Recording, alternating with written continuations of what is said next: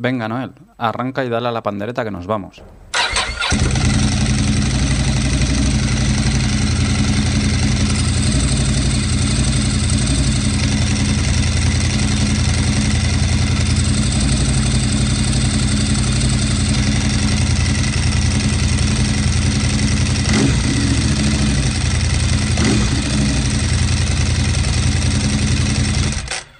Estás escuchando Embrague en Seco, el podcast para los que vamos en moto.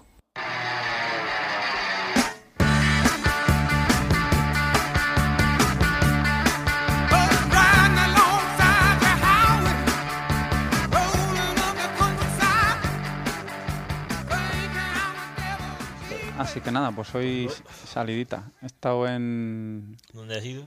Pues no he ido a Llagostera. Me he ido, me he ido a hacer el Llagostera Tosa y al final me he liado. Me he hecho el, me he hecho el Tosa San Feliu. Y bueno, bien, apurando las, lo poco que quedan de las Pirelli y Diablo. Las, di- las Diablo a secas, por eso no... Sí. La verdad es que, bueno, bien. No, después de 8.000 kilómetros no las tengo nada que, nada que reprochar.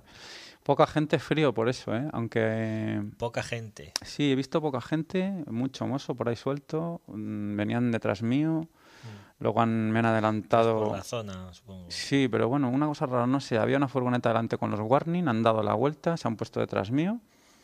Me han adelantado para mí que estaban buscando. Sí, yo creo sí, que estaban varios buscando. días con controles por ahí en las autopistas también Hmm. y eso, pero bueno, no sé. Pues nada, Y, y, y eso te cuento. Así que bueno, lo del podcast en principio, bueno, esto se iba a grabar en noviembre, sí, ¿no? llevamos, ¿cuántos? Dos meses y pico.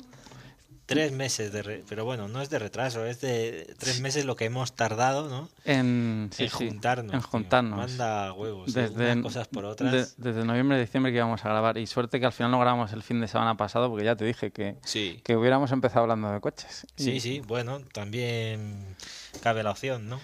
Y se supone que esto es un podcast de motos. Bueno, si hay alguien al otro lado, que supongo Pasa- que sí. habrá alguien, esto es. Estáis escuchando Embrague en seco. Bueno, creemos que es el primer podcast, mm, bueno, Sí, que ¿no? toca un poco la temática, menos, sí, ¿no? al castellano al menos, que toca un poco, bueno, pues la temática de, de, de motos. En principio no es lo que te decía, yo guion, pf, mira, es que yo de momento no tengo guion, prefiero hacerlo sin Sí. crudo y depende de... ir viendo. Sí, sobre todo depende de la gente. Si manda algún correo o quiere que se trate algún tema en especial, bueno, pues se puede plantear. Sí, que por cierto tendremos que mirar de sacar la dirección para poderla dar, ¿no? Sí, bueno, Porque- eh, habrá un bueno, habrá un blog, ¿no? El blog es eh, bueno, será un embraguenseco.com o un embraguenseco.wordpress.com, pero bueno, o sí, algo, sí. algo para el por el estilo y luego el podcast, bueno, estará colgado. El blog, bueno, no será para hacer entradas, lo único que tendrá serán las entradas del, Mm, De los, de los podcasts, ¿no? podcasts propios, sí. En principio, bueno, grabar mm, cuando nos dé tiempo. En principio uno al mes, salga. pero cuando salga... Sí, hombre, ahora yo creo que una vez puesto el básico, el principal, yo creo que sí se puede sacar uno al mes o más uno o al menos. mes sí. o uno cada... Sí, y incluso si luego consigues eh, o te interesa el aparatillo ese de Sony que dijiste, Sí, para grabar, claro. Sí, grabar pues fuera seguro que entrevistas. cualquier salida que hagamos Sí, se mm, puede, saldrá se material coger... porque a veces son los momentos en los que Claro, en los que salen más material... mejores, sí, sí, salen Además, las mejores tenías ya la idea de llevar encima el tema, ¿no? Y, y poderlo hacer muchas veces así, ¿no? Sí, Cuando sí. estás por ahí. La idea era, era, sí, sobre todo grabar... Bueno, grabar más que en ruta, pues mm, grabar las tertulias que van saliendo por ahí. Sí, Y, y bueno, en el primer podcast, pues mm, antes que nada, si quieres pasar un poco por, bueno, presentarnos un poco y, y si te parece, comentar, pues, eh, cu- cuándo hemos comenzado a ir en moto, las motos que hemos tenido. Y bueno, si te voy preguntando yo a ti, si quieres, y luego me preguntas tú a mí. venga, empezamos pues. Pregunta, Tú eres, bueno, Noel. Noel. Primera, ¿desde cuándo llevas yendo en moto?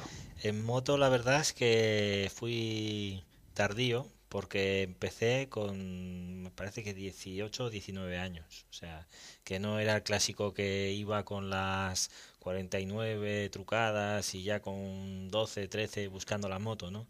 En mi casa solo ha habido una persona que yo sepa, que fue un tío que no llegué a conocer. Tengo fotos que iba con las motos estas antiguas enormes, que parecía que pesaban, yo qué sé, 300 kilos y fuera de, este tío, pues ya no, la verdad es que, bueno, mi hermano sí tenía motillos y demás, y así fue, o sea, cogiendo una vez la suya, recuerdo que tenía una Honda Dio en aquel momento y se habían ido, no sé si a las Canarias o dónde, y entonces digo, hostia, me quedé, yo normalmente siempre tenía coches a disposición, teníamos dos o tres fijo, y esa vez no sé cómo fue, mm, que si me quedé sin ninguno o algo así. Una Dio, la, Dio era, era un scooter. Sí, de esto, sí, de los scooters de rueda pequeña. De rueda pequeña. Los primeros así que bueno, que ya tenían algo, tiraban, ¿no? Bueno, Medianamente, e- pero... época de instituto, época de NSR80, TZR80, sí, Vespino LX. Que si no la tenía, no era nadie. ya, ya, ya. bueno, te daba... Los pijines, entre comillas. Digamos que te daba cierto caché. Sí, entre las nenas al menos, ¿no? Y yo fue la primera vez, o sea, que así ya cogí, bueno, ya me había llevado alguna vez y dije, hostia, pues me quedé así unos días y me dijo, ah, cógete la moto. Ellos no estaban y además recuerdo que fue, fue la primera leche que me di nada más salir de una rampa para arriba, lo clásico, que mete gas, que no sube, le metes demasiado y... Pero no, no, al final salí con la moto y bueno, fui a hacer unas cosillas por la noche, volví y encantado, ¿no? Lo que pasa es que como siempre tenía coches a disposición, en casa la moto tenías que pagarla, o sea, no podía contar con la ayuda económica de mis padres y bueno, pues casi siempre era o porque me la dejaban amigos o gente cercana o así, ¿no? Y en propiedad no he tenido muchas. En motillos sí, más, habré tenido 7 o 8 y en propiedad pues 3 o 4, o sea, pocas, pero bueno, es lo que había. Allí también en, en la zona donde vivía antes eh, claro, no había tanta curva, tenías que ir a buscarlas y... Claro, estamos hablando de Zaragoza. Zaragoza podías ir, yo qué sé, una hora mínimo, pero normalmente era más. Si buscabas zonas majas, un par de orillas. Un par de horas hasta el, hasta la primera zona lo que es la, lo que es la aproximación hasta la, la aproximación hasta la zona de curvas. Era, o sea, la afición era gas a fondo. ya, ya, recta y... y... por eso, pues bueno, no sé, yo además en principio recuerdo que con 15, 16 los grupos que conocía, gente más mayor que yo, que llevaban eran todo gustos, ¿no? Entonces era otra historia. Luego ya con el tiempo sí que fui conociendo gente más rutera y con hmm. ya un poco de todo y demás, ¿no? yo, mira, hmm. así fue el tema. Yo me acuerdo, bueno, yo soy Albert. Estamos grabando ahora desde Gerona, pero bueno, los comienzos tuyos, Noel, fueron en Zaragoza, me dices. Los míos fueron en Valladolid. Bueno, exactamente también por parte de la familia. Bueno, yo me dedicaba más a hacer trial con bici. Hmm. Me acuerdo que éramos de los ah, pocos que hacíamos sí, trial sin en, Valladolid. En casa ya mm, también se estilaban las motos, pero más tiraban por el tema campo. Yo me acuerdo que en el garaje era yo pequeño, bajaba y a la derecha estaban los pósters de Solomoto de mi hermano y a la izquierda los de Don Balón. Claro, los, de, los de Don Balón no les hacía ni puto caso y yo me iba a los de la derecha. Y me acuerdo que mi hermano empezó con una, una Montesa Enduro de aquellas de, no sabría decirte el modelo exactamente, de 125 de depósito rojo y luego, bueno, le duró muy poco. Al poco tiempo vino una, una 348 Trail, que era una trial pero de asiento largo. Y esa fue con la, me acuerdo con la primera que me estrené yo, porque detrás de casa había una pradera y me acuerdo que vino a vivir un señor que era alemán. Y se ve que el señor pues había hecho bastante trial en Alemania y tenía un hijo pequeño que tenía una cota, ah, una 25. Bueno, yo le veía y a mí me entraba envidia, pero no, no de la sana, o sea, me entraba envidia que lo hubiese matado. Y de vez en cuando, pues el, el, crío salía con la cota 25. El padre tenía una 349 de, de, de depósito blanco. Pero de vez en cuando le dejaba al niño la 349.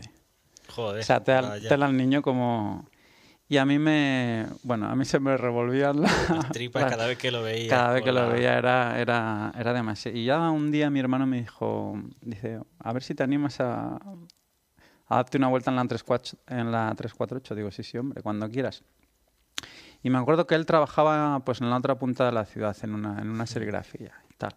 Había unos descampados allí detrás de, de la serigrafía y fuimos a, fuimos a buscar la moto. Sí con la mala suerte de que se había olvidado las llaves del candado en casa. Madre mía. Claro, a mí en ese momento, pues imagínate, con las ganas que tenía, se me cayó el alma a los pies. Total, que me dijo, dice, bueno, mira, dice, vamos a hacer una cosa. Dice, yo me voy a coger un autobús, dice, me voy a volver a casa a buscar las llaves. Dice, pero como el candado no vale mucho, dice, te voy a dejar esta sierra de metal. Y si tú acabas antes, Y si tú acabas antes, que llegue yo, que llegue yo mejor. Bueno, vas pues calentando. yo me acuerdo que yo creo que nunca he cerrado tan deprisa. Cuando llegó mi hermano a la serigrafía hubiera abierto ya cuatro candados, como, Joder. como es. Y sí, la verdad es que recuerdo... Además, eso en Valladolid y en aquella época peligroso, ¿eh? Sí, Un- re- cerrando un, un candado, una moto. Sí, bueno, estábamos, la moto estaba en una nave, estaba dentro de una Ah, nave. bueno, menos mal. Y, y recuerdo ese día, sí, recuerdo ese día porque la verdad es que, bueno, por las ganas y tal, y, y luego, bueno, la, la ilusión que te hacía y, además es que no, siempre él me había explicado cómo iban las marchas, el embrague y ningún problema. Sí. Fue una cosa como, no sé, de tanto que te la explicaba y de Sí, también, lo tenía grabado. claro, lo tienes grabado a fuego un poco, ¿no? Porque también corrían muchas revistas, ya te digo, solo Sí. motos, por Yo casa. creo que hace mucho eso, el tener a alguien al lado, porque yo en mi caso, por ejemplo, pues eso, no contaba con esa afición. Sin embargo, el tema de los coches sí que venía de antiguo y por temas familiares. Y luego, pues claro, en mi caso, yo, por ejemplo, empecé a conducir solo con 11 o 12 años, o sea, coches. Entonces, a mí la moto, por ejemplo, pues la veía, o sobre todo cuando empecé a llevar las motillos por ciudad y demás, claro, en ciudad grande o medianamente grande, era una libertad, ¿no? Y, hostia, podías hacer cosas que no podías hacer con el coche, para aquí para allá, y como hacíamos muchos kilómetros, pues mm, era otra historia, ¿no? Fue luego con el tiempo cuando empecé a ver el lado este rutero, y aquí en Girona lo de las curvas, que para mí era algo desconocido hasta ahora, es así. Sí, la verdad es que ¿Sabes? Es- vamos a ver, que Sí, lo es una zona- y es- demás, pero que es verdad, es realmente verdad. depende de dónde vivas. eh, a veces la gente no se hace a la idea de que hay otros conceptos, es decir, a veces valoras la moto como algo touring, el turismo, rutas largas, aunque sean europeas, ¿no? Y que a veces el tema de las curvas eh, va mucho en la zona. Yo al menos es lo que estoy viendo, ¿no? O sea, y a veces te encuentras con gente que también es de zonas en las que no hay ni media curva y ¿qué haces? ¿Sabes? Claro, es que yo, por ejemplo, curiosamente, mm, solo he pisado el asfalto aquí. Claro, yo empecé a coger esa moto, claro, yo... mm, Ibas era- campo. Sí, bueno, era una época que no... Yo no tenía carnet. mm, Pues, Entonces nosotros Como cogimos... todos, ¿eh? Sí, Que sí. Yo también me lo saqué tarde, ¿eh? Y al principio recuerda, bueno, yo iba sin carnet incluso del coche, pero yo- me parece que en aqu- al menos en aquellos tiempos o donde yo estaba, era raro el que tenía carnet oficial. Sí, Bueno, lo que Sobre pasa es que moto. sí, bueno, lo que pasa es que nosotros em, nosotros cogimos un me acuerdo un bar de unas instalaciones deportivas que tenía unos descampados detrás. Entonces Sí. yo lo que hacía era sacar la moto, bueno, yo me acuerdo que la Montesa se arrancaba a patada, o sea, yo, yo no tenía, era pequeño, no tenía fuerza para...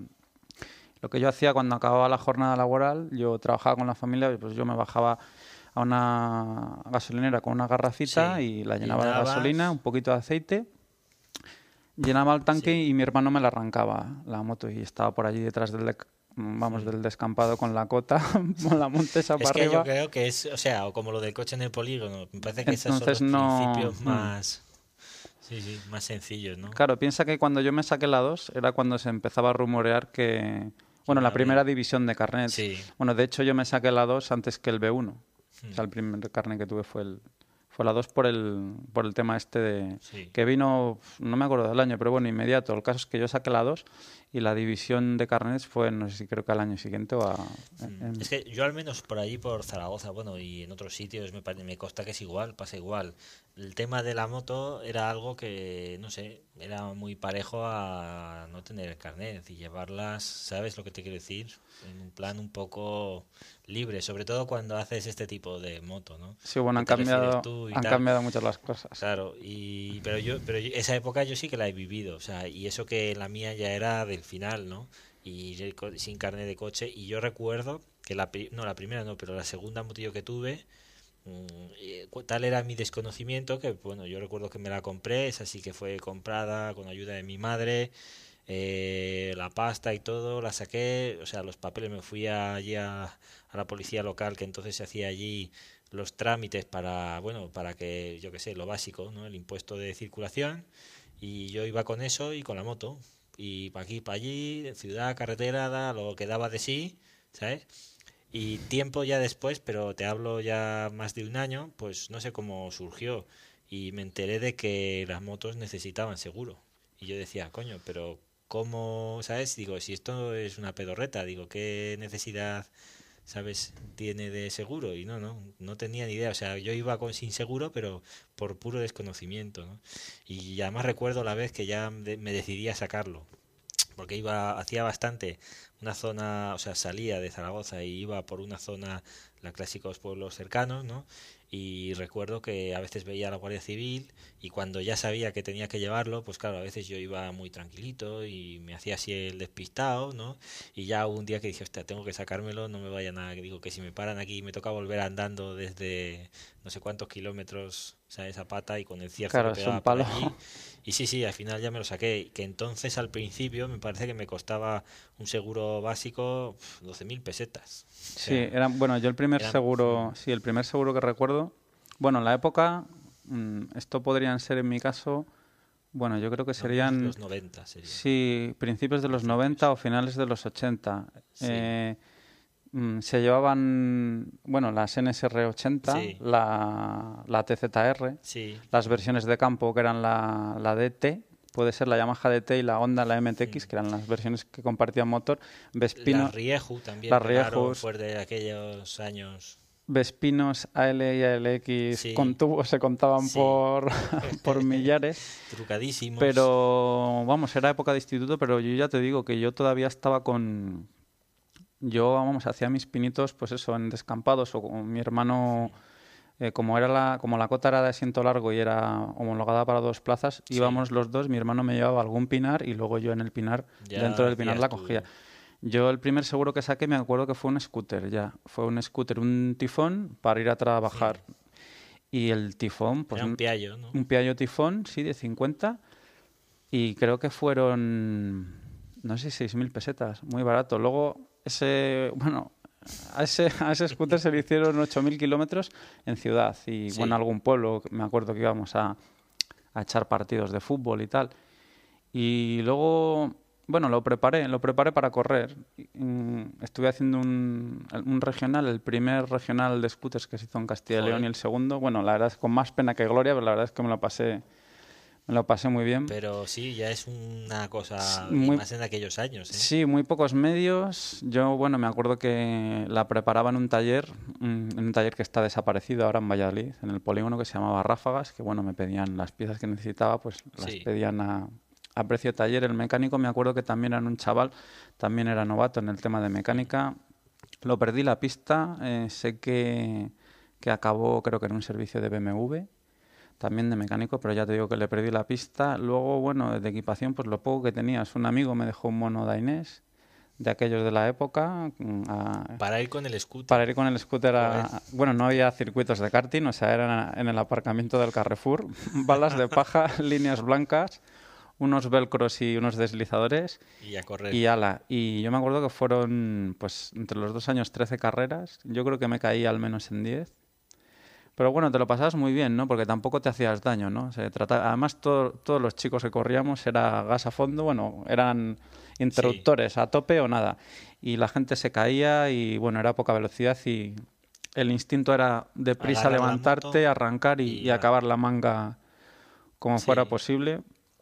Y, y, luego, bueno, el scooter la verdad es que quedó después de... La preparación tampoco fue muy, muy exhaustiva, porque como no había mucho dinero pues había que intentar que, andase un poco, pero que también que durase. Y luego también por temas laborales, pues mm, me hice con un, con un skipper, con un skipper de 150, ah, que era también, bueno, la receta era la misma que el tifón, un dos tiempos de aire, de aire forzado, pero de, de más cilindrada, 150. Yo me acuerdo que en aquella época en Italia los preparaban también, había copas que, y se corría con aquel motor. Y, ya fue, bueno, ya vine a Cataluña y ya, bueno, en un principio el skipper también lo quería, bueno, lo quería preparar, pero ya por temas laborales me vine a Cataluña. Sí, y ya, y ya dejé el skipper. El skipper me acuerdo que pagaba 12.000 pesetas al, Sí. al año. Y luego, bueno, hubo un parón mm, por temas de, bueno, por temas laborales, hasta que vienes un poco, te, te ubicas en Te- tu sitio sí, y te tal. estabilizas y... Y, y, claro, yo empecé a mirar Ducati, ¿no? Bueno, que es lo que tengo ahora, porque aparte que yo... ¿Ya, ¿Ya hace cuántos años mirabas Ducati? Pues? Mm, Mira, Ducati lo miré desde hace... mm, Yo tenía la suerte de que en, en época escolar, eh, debajo de mi casa estaba el taller de, de Belio Tejero, de un, de un preparador de, Sí. de Ducati y de Motoboutique. Entonces yo, bueno, claro, era salir del cole y... y- Lo- es lo primero que veías. sí, era- sí, yo veía las, aquellas 8.51 y yo babeaba. Tenía, bueno, tenía callivas las frechas, aquellas de siete marchas, la Ducati Indiana, era una de la, bueno, creo que es la única Ducati Custom. Una Calliva Elefam con motor, creo que era con un 900 de, bueno, con, parecido al 1000 DS, era la, una versión que hicieron de París-Dakar, que, Sí. que pudimos ver la última vez que estuvimos en, el, en Bolonia, visitamos la fábrica y la vimos, que la tenían allí expuesta. Y sí, yo, bueno, de aquella época sí que me gustaban. A ver, la verdad es que me gustaban todas. Las japonesas de la época también me gustaban. Yo me acuerdo que en el taller donde preparaba el scooter, pues si eran los 90, pues pasaban pues las japonesas de los 90, pasaban las FZR1000, las Exub, las, Las primeras sí. R1, Sí. llegaban Las allí. GSXR estarían también. GSXR La sí, medio. sí, la 7 y medio y la 1100, pero La, las 1100, la 1100. sí. la, la 1100, pero las chasis doble doble cuna. Sí, no- no la- las doble viga. La 1000 salió en el 2001, creo. O sea, la comenzaron a fabricar en 2001. ZXR las Stinger de las primeras, la que llamaban la telefónica, aquella que venía en verde y había una versión en, en rojo y negro. Y sí, bueno, supongo que será cosas de la edad.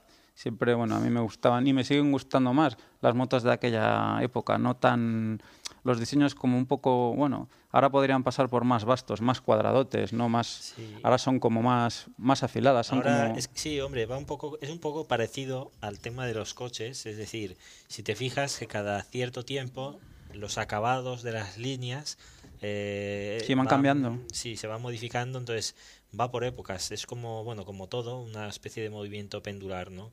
Que están los años en los que los acabados son redondeados, ¿vale? Y luego llegan los acabados más afilados o más lineales, ¿vale? Eh, o angulosos. Y luego vuelve otra vez los redondeados, lo que pasa que no igual, sino ya con las tendencias más modernas. Y en moto yo creo que ha pasado igual. Ahora, por ejemplo, vivimos unos años en lo que todo es, sobre todo la tendencia a ser angulosos, ¿no? Y acabados más rectos sí, el acabado más puntiagudo. quitando en motos como la mía, como la Yabusa, que el tema de que sea, aun cuando han hecho el restyling, el nuevo modelo y demás, sea todavía redondeado, tiene su lógica y es por el tema de la aerodinámica, ¿no? O sea, al fin y al cabo, lo que mejor aerodinámica tiene es la redondez, ¿no? Y en este caso, además con pruebas concretas, o sea, comparando con Sí, bueno, la gota de agua parecidas, Es, el, es la, Es lo que la hay, o forma, sea, la máxima expresión sí. de aerodinámica. Por ejemplo, recuerdo una comparativa en túnel de viento en la que salía la, la Yabusa con la ZX1200, ¿no? Y bueno, el tema era que para llegar, por ejemplo, a 300 por hora, eh, la Yabusa solo necesitaba 155 caballos, mientras que la ZX tenía que ir ya al máximo de su potencial, ¿vale? Que era, no sé si eran 15 o 20 caballos más, ¿no? De los que te acabo de decir. Y eh, la, o sea, lo que era la respuesta del técnico cuando le decían, hostia, si son aparentemente parecidas, dice, no, pero no es igual. Sí. Incluso eh, cómo estaban puestos los escapes influía, ¿no? Y yo recuerdo ver las fotos de, del reportaje con el túnel de viento y efectivamente, o sea, Claro, digamos que a, mucho la resistencia. a partir de una cierta velocidad ya no importan los caballos, ya, ya importa la, aerodinámica. Claro, entonces hasta, hasta cierta, lo que toca, es decir, hasta ciertas velocidades mm, realmente te da igual, puedes hacer el diseño que más te guste, que las diferencias son mínimas, pero cuando ya hablamos de ir Sí, con velocidades tan altas, tan altas, sí. es, es importante. ¿no? Pues como volviendo al tema anterior, como te comentaba, bueno, pues sí, Ducati era lo que lo que más me gustaba ya desde hace muchos años y bueno, mm, fueron pasando los años, como te digo, ya me ubiqué laboralmente en Cataluña y ya bueno, era época de buscar moto. Lo que pasa es que, bueno, viene un compañero de trabajo, lo típico, mira que es que he tenido un niño y tal, Ah, se me ha juntado el niño con la mudanza, dice, tengo una moto para vender. Y él sabía que yo quería una Ducati. Claro, él me decía, dice, mira, no es lo que quieres. Dice, pero la tienes que venir a ver. Dice, porque está muy bien. Y fui a verla, era una Bandit, una Bandit, una, una Bandit de 600, una Sí. N azul. Y, y se la compré. Era la motor, el aire aceite, el SAX, El SAC bastante es una maravilla de robusto. motor. Sí. Y claro, tre- tenía 6.000 kilómetros, estaba nueva. Joder. Había estado dos años parada y se la compré bien de precio y bueno, y ahí estuvimos con la Bandit pues cerca de 20.000 kilómetros hasta que ya llegó la, la Ducati, la 696. La 696 fue curioso. Bueno, primero estuve probando una Vuel, una, una 1125R, la verdad es que la probé. Y, Un poco chicharra. un poco bueno yo lo que eran ciento bueno creo que más de 150 caballos no sé si eran 154 caballos bueno ya la moto me gustaba no y y el tema este del bicilíndrico del par de bajas De vueltas sí de cómo entregaba la potencia ya me gustaba lo que pasa es claro yo lo- de una bandita a esa moto yo Son un poco radicales, o Sí. han sido un poco radicales siempre las Vuel. O sea, veía cambio- sí potencia desmesurada entonces fue bueno probar la 696 y y me decidí enseguida lo que pasa es que bueno me duró tres meses Sí. a los tres meses Sabía que te había durado poco, pero no sabía por qué. sí bueno eh, verás bueno yo eh, esto se remonta todavía a tiempos de más pequeño yo de pequeño compraba hacía maquetas de, Sí. de tamilla Y, y yo lo que hacía a las motos era con un soldador que tenía de estaño, al ser de plástico, derretía el plástico y convertía los manillares altos en semimanillares. o sea que yo ya me Las hacía... R. Las hacía mi, Bueno. sí, mis cafés racer.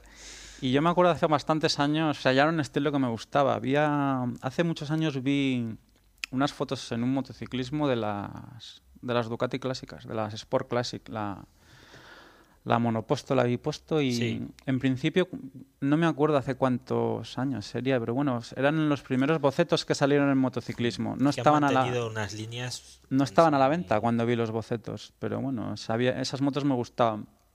Cuando compré la 696 sí que es verdad que estaban en catálogo, pero bueno, por precio poco se, Sí. iba, se iban un poco de, mi, de mis pretensiones. Estamos hablando de casi 13.000 euros. Sí. Pero bueno, el caso es que después de comprar la 696, bueno, en tres meses hubo una oferta de las monoposto. Sí. Porque dejaban el modelo. dejaban el modelo, sí, se quedaban con, con bueno, me parece que era la Classic. se y quedaba las- sí bueno se quedaban con la 1000. GT1000 y Sí. con las otras dos versiones con la Sport 1000S que es la carenada de dos plazas Sí. y con la con la Sport 1000 la monoposto bueno ahora actualmente solo queda la mm, bueno en España en concreto se puede conseguir la Sport 1000S y la GT1000 en Italia creo que ya solo está como solo está la GT1000 Sí. disponible en catálogo. Y bueno, eran las últimas unidades y también coincidió que había una amiga que se acaba de sacar el carnet, quería motos, estuvo mirando de segunda mano, encontraba poco, mm, caro y ya dije, bueno, ¿por qué no te quedas tú con la La 696 y, me aprovecho. y aprovecho la oferta? Y así fue. En una semana hicimos el cambio. Reservé la, la Sport 1000, que bueno, es la moto que siempre, siempre has quise tenido tener. enfilado, sí. Y bueno, la- a la 696 la, la cayeron entre pecho y espalda en tres meses 11.000 kilómetros. Joder, O sea que 11.000 kilómetros. 11.000 kilómetros, sí, ¿Por porque dónde? ¿Cómo, cómo por aquí, tantos? fue por aquí. ¿Solo por la provincia? Sí, empe- empecé a salir... Pero eran las ganas ya de... Hombre, es una moto que se presta, ¿eh? a- Yo tengo que decir que aunque no es el tipo de moto que me gusta, cuando la he probado, la hemos sacado del concesionario para hacer recargo, lo que sea, las primeras veces, pues bueno, iba sin pena ni gloria, pero después reconozco que incita a ir entre el tráfico, incluso zigzagueando. Alegre, es muy alegre, muy divertida sí, esa es muy moto. italiana, muy Hmm. espíritu, sí, muy ¿no? Y sí, bueno, mm, cuadró también que había un mes de vacaciones, bueno, más casi, casi un mes y medio de vacaciones en, en el trabajo. Era agosto cuando me la, era de las primeras, me la habían dado, bueno, pues agosto poco antes de que cerrasen la fábrica por vacaciones de verano. Sí, Tuve la suerte de que me la dieron eh, y como te digo, mm, un mes y medio de vacaciones en el trabajo y bueno, pues prácticamente salía cada día. Ya había salido por aquí con la Bandit, con empecé saliendo con un grupo de Gerona, con los Chirona Racing, sí, sí que los que tienen un foro que por cierto mañana están en Calafat. O sea, no sé yo cómo les irá porque bueno, la predicción del tiempo no es, no es Mañana, muy sí, halagüeña, pero bueno, Supone que mal, mal día, pero bueno. pero, en fin, bueno, si me estáis oyendo los del Chirona, pues que disfrutéis mañana en circuito.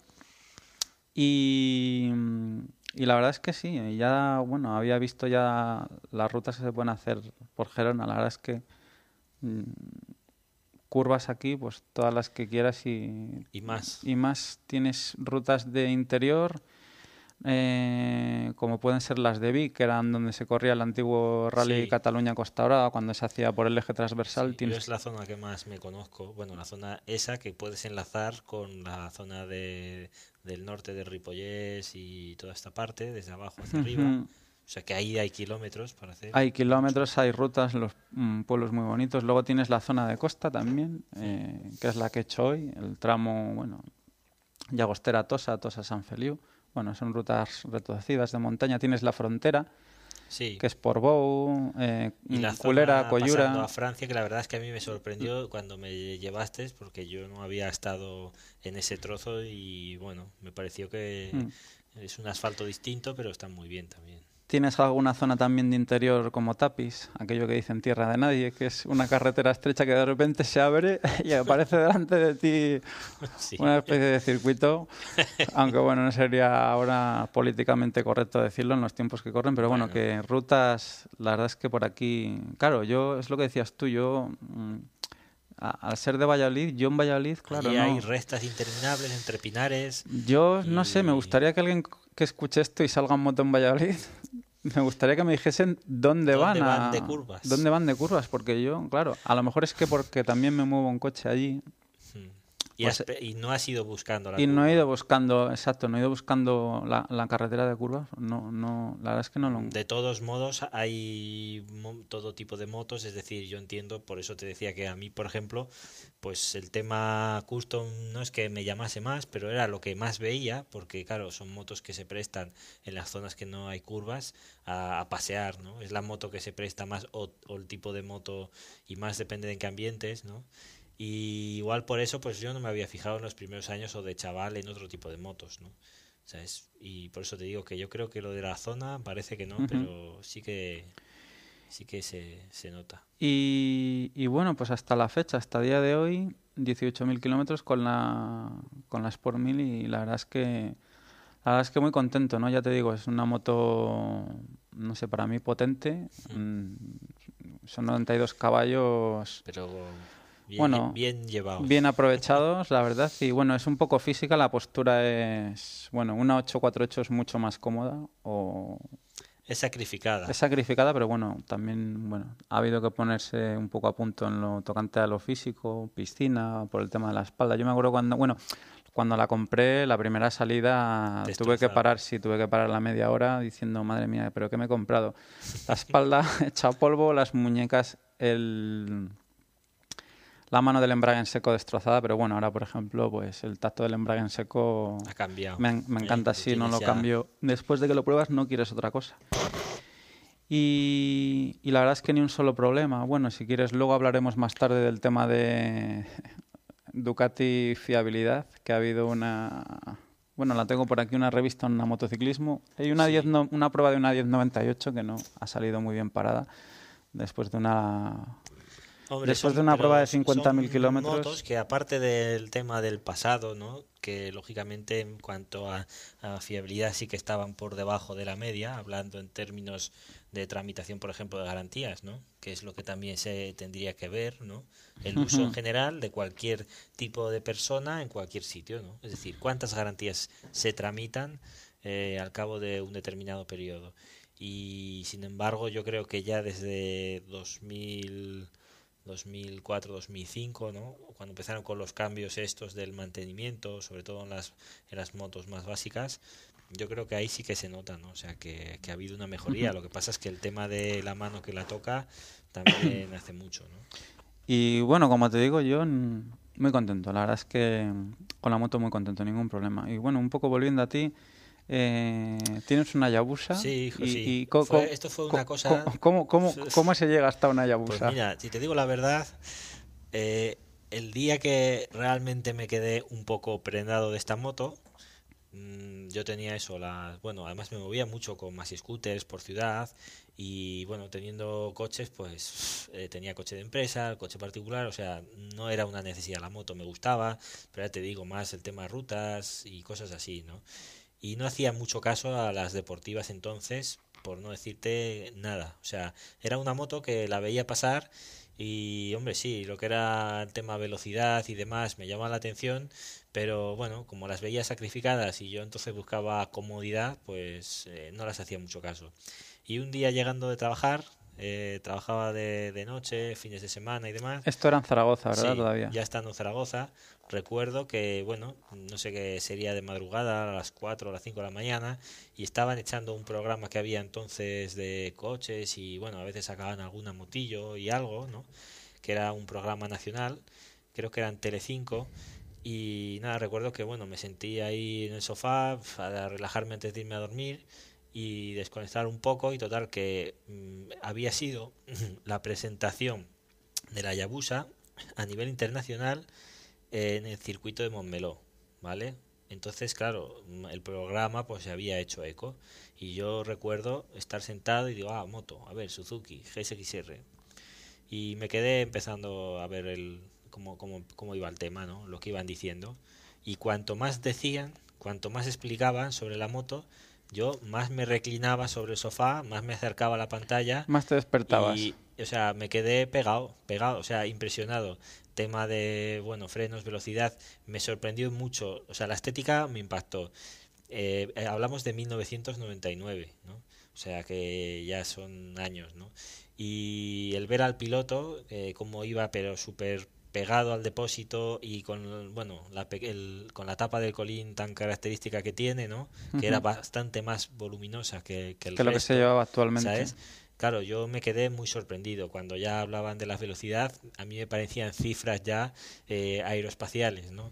Y yo recuerdo que me quedé así observándolo y cuando acabó el reportaje, pues estaba, está acojonado, hablando claro. ¿Cuándo, ¿Cuándo, te decides mm, entonces a qué haces? En aquel momento la vas, ¿la vas a ver no, al en aquel momento simplemente se generó igual el tema de decir, hostia, esta moto tiene algo, o sea, me quedé hasta con el nombre, que yo en tema de nombres de las deportivas, la verdad es que no me acordaba porque ya te digo que no les hacía caso. Y luego fue, pues mira, con los años vas pasando, pasan cosas, cambias de un sitio, cambias a otro. Y fue estando ya aquí en Girona también, donde, pues bueno, los retomé. Es decir, eh, después de una custom que, bueno, una cruiser, como llaman ahora, ¿no? Así un poco deportiva, que no, no era lo que me esperaba y de ver que en la zona, o al menos aquí, o, o por la zona que estaba viviendo, ¿no? el tema de ir con los pies por delante y de plegar con los pies por delante, yo no lo veo muy, muy factible, ¿no? y más cuando hace frío, o usas como yo la moto también en invierno. Y entonces ya decidí que no, que buscaba posición convencional o algo más deportivo. Y ya llevaba tiempo pendiente de la King que fui una de las personas que, bueno, firmamos y por internet y demás para que Suzuki hiciese el, del prototipo de la Bekin la sacase a producción, porque entonces ya había, se había hecho eh, incluso la MT-01, ya estaba en la calle y bueno, al final nos dijeron que sí que se hacía, nos enteramos, eh, fueron saliendo datos y demás. Y yo en un principio tenía claro que, hostia, la Bekim, ¿vale? Una naked grande, motor tipo Hayabusa. Venía, venía, a ser eso, ¿no? Motor de claro. Hayabusa naked, no maxi naked. Sí, lo que pasa es que tiene una posición deportiva sin ser. Es como un poco como. Manejar a la alto. Monster, ¿no? Es decir, ¿no? o a la MT incluso, ¿no? O sea, son motos que tampoco son tan convencionales, pero ya la posición pues era más cómoda. Y el tema es que, bueno, estuve así mucho tiempo hasta que ya se hizo, o sea, ya se empezaron a vender las primeras y cuando ya me decidí a cogerla, recuerdo que entonces, claro, mm, ya los primeros datos oficiales decían que la rueda trasera era 200, lo cual a mí me tiró un poco para atrás porque, claro, rueda ya es algo más cara y tampoco el comportamiento es igual. El depósito era más pequeño de lo que me esperaba, aunque en ese aspecto he de decir que no era problemático porque el consumo de ese motor mm, es bastante bueno, está muy optimizado, ¿no? Y luego el tema también de accesorios y demás, que ahí por desconocimiento pensé que, digo, hostia, igual tardarán en hacer o lo que sea, pero nada más lejos. Enseguida la industria auxiliar se sí, puso a las no, pilas. de todo. Y estuve pues a un tris. Y fue a raíz de eso que dije, claro, digo, pensando, pensando de no meter la pata otra vez, dije, bueno, a ver, realmente, eh, ¿qué uso le voy a dar? Porque para mí el uso principalmente eran, aparte de saliditas, viajes también. cuando haces un viaje largo, ¿no?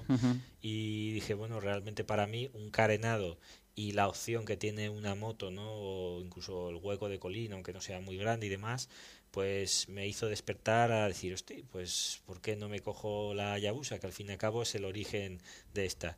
Y entonces quedaban ya unas cuantas de las últimas unidades de la primera generación, porque ya había, también estaba el cambio, había salido, acaba de salir la, la, la 2008, y me pasó un poco igual. Empecé mirando de segunda mano, vi que no me compensaba porque para lo que me la podía conseguir nueva, pues que merecía la pena y mira, al final una cosa por la otra, te acercas por algo y al final acabé pues con una moto que hace, pues sí, bueno, la compré en, en 2008, pero vamos, que casi casi 10 años desde que deseándola, desde que se, se me metió en mente, ¿no? Lo que pasa es que lógicamente aquí ya se presta más a pues sí, lo que dices tú es una zona que tienes un poco de todo, ¿no? Y también te permite hacer salidas europeas si quieres, o sea, estamos al lado de la frontera y, y yo, por ejemplo, el tema de Alemania, pues que siempre me ha gustado y cuando puedo lo tengo ahí en mente para subir, aunque con moto no he subido, pero bueno.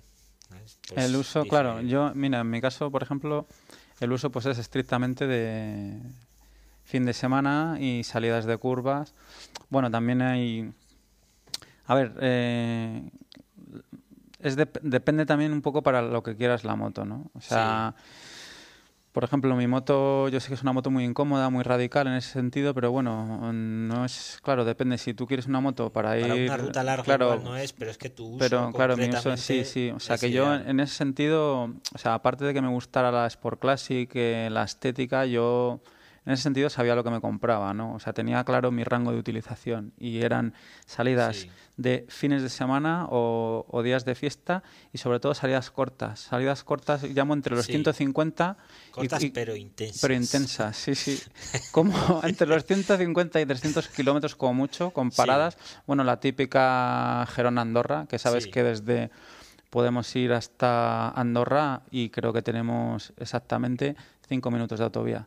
El resto es todo curvas. La autovía que subes a Bañolas. Sí. Y luego enganchas palos de Rebardit y, y venga, hacia arriba. Entonces, es eso, ¿no? Yo tenía un poco claro el margen de utilización que le iba a dar a la moto. Mucha curva y, y salidas, eso, salidas de fines de semana. Sí. Sobre todo también en, en base a lo que comentabas tú antes de la rueda eh, pues también el mantenimiento, ¿no? Eh, también me estudié un poco, pues bueno, el qué ruedas llevaba, el tema del embrague en seco, que es, bueno, es, es, normal que se gaste más. Sabía que no iba a hacer ciudad, que eso es importante también. De hecho, aquí, bueno, ya sabes que en Gerona para lo bueno que tenemos es que la aproximación a la zona de curvas digamos que es, muy rápida no sí el, punto más lejano según mis cálculos está a tres cuartos de hora. Tres cuartos de hora como mucho pero bueno si quisieras ir como la ruta que he hecho yo hoy pues eh, desde la puerta de mi casa eh, callejando por ciudad o sea lo que es ya dejar la ciudad son dos minutos de reloj o sea dejar la ciudad ya meterte en una nacional y luego desde esa nacional hasta la zona de curvas son exactamente 10 minutos. O sea que yo considero que es un privilegio, ¿no? En ese sí, porque hay que decir ¿eh? que esto, después además de haber vivido en Barcelona, lo digo súper claramente, que Girona no es una ciudad para moto o sea, para ir en moto, ¿no? Es decir, las calles, eh, vale que en todos los sitios hay zonas estrechas, pero en ese aspecto Barcelona, por ejemplo, está bastante más pensada, ¿no? O sea, aunque sea más grande. Eh, sí, pero realmente se nota. Es decir, aquí, por ejemplo... O sea, con todo lo que implica el, tráfico denso que pueda tener Barcelona, ¿tú crees sin que...? Sin embargo, es, sí, yo lo he notado mucho porque en la zona céntrica de Girona no te permite, por ejemplo, hay zonas donde no puedes pasar con la moto, o sea, hay una fila de coches, otra, y no queda espacio, o sea, ya es mediana y, es decir, no hay estos dobles arcenes, ¿sabes? ni, ni, ni zonas pues a los lados por donde pasar. Hay muchas calles en las que ya en cuanto entra un coche no pasas tú. Es decir, la moto mm, es agradable ir, pero eh, yo creo que se lleva más tiempo como si fuese un coche, ¿sabes? Que aprovechando la virtud de la moto, ¿vale? Quizás en el tema del scooter sería un poco distinto, pero... Bueno, es un poco en, lo tocante a la, utilización. En lo tocante al mantenimiento, ¿cómo es el mantenimiento de una, de una Yabusa? Suzuki en ese aspecto sigue haciendo todavía cada 6.000 kilómetros, lo que son las revisiones, entonces se podrían hacer más. De hecho, son motos que si te pasas 1.000, mm, 2.000 kilómetros no pasa nada, ¿no? Pero bueno, todo depende un poco del uso que le des, porque tengo un buen amigo que lleva también la misma moto y él, digamos, que va haciendo el mantenimiento según puede, ¿vale? pero tampoco va muy alto de vuelta, suele ir a las 5.000, 6.000, no suele pasar. O sea, cambia mucho, que es lo contrario justo de lo que hago yo, cambia mucho y la lleva baja. Y bueno, no sé si lleva ya cerca de los 100.000 kilómetros. 100.000 con una Yabusa. Sí, sí. Eh, la última vez hablando, ochenta y tantos lo llevaba, o sea que ahora estará por los 90 y algo. Y bueno, en su caso, pues ya ves, o sea, siendo que su mantenimiento quizás no ha podido ser como el de alguien que tiene el taller en casa o al lado de casa, ¿no? O como es mi caso, ¿no? Pues eh, ya ves, o sea, ahí está la moto, ¿no? Funcionando y dando guerra, ¿no?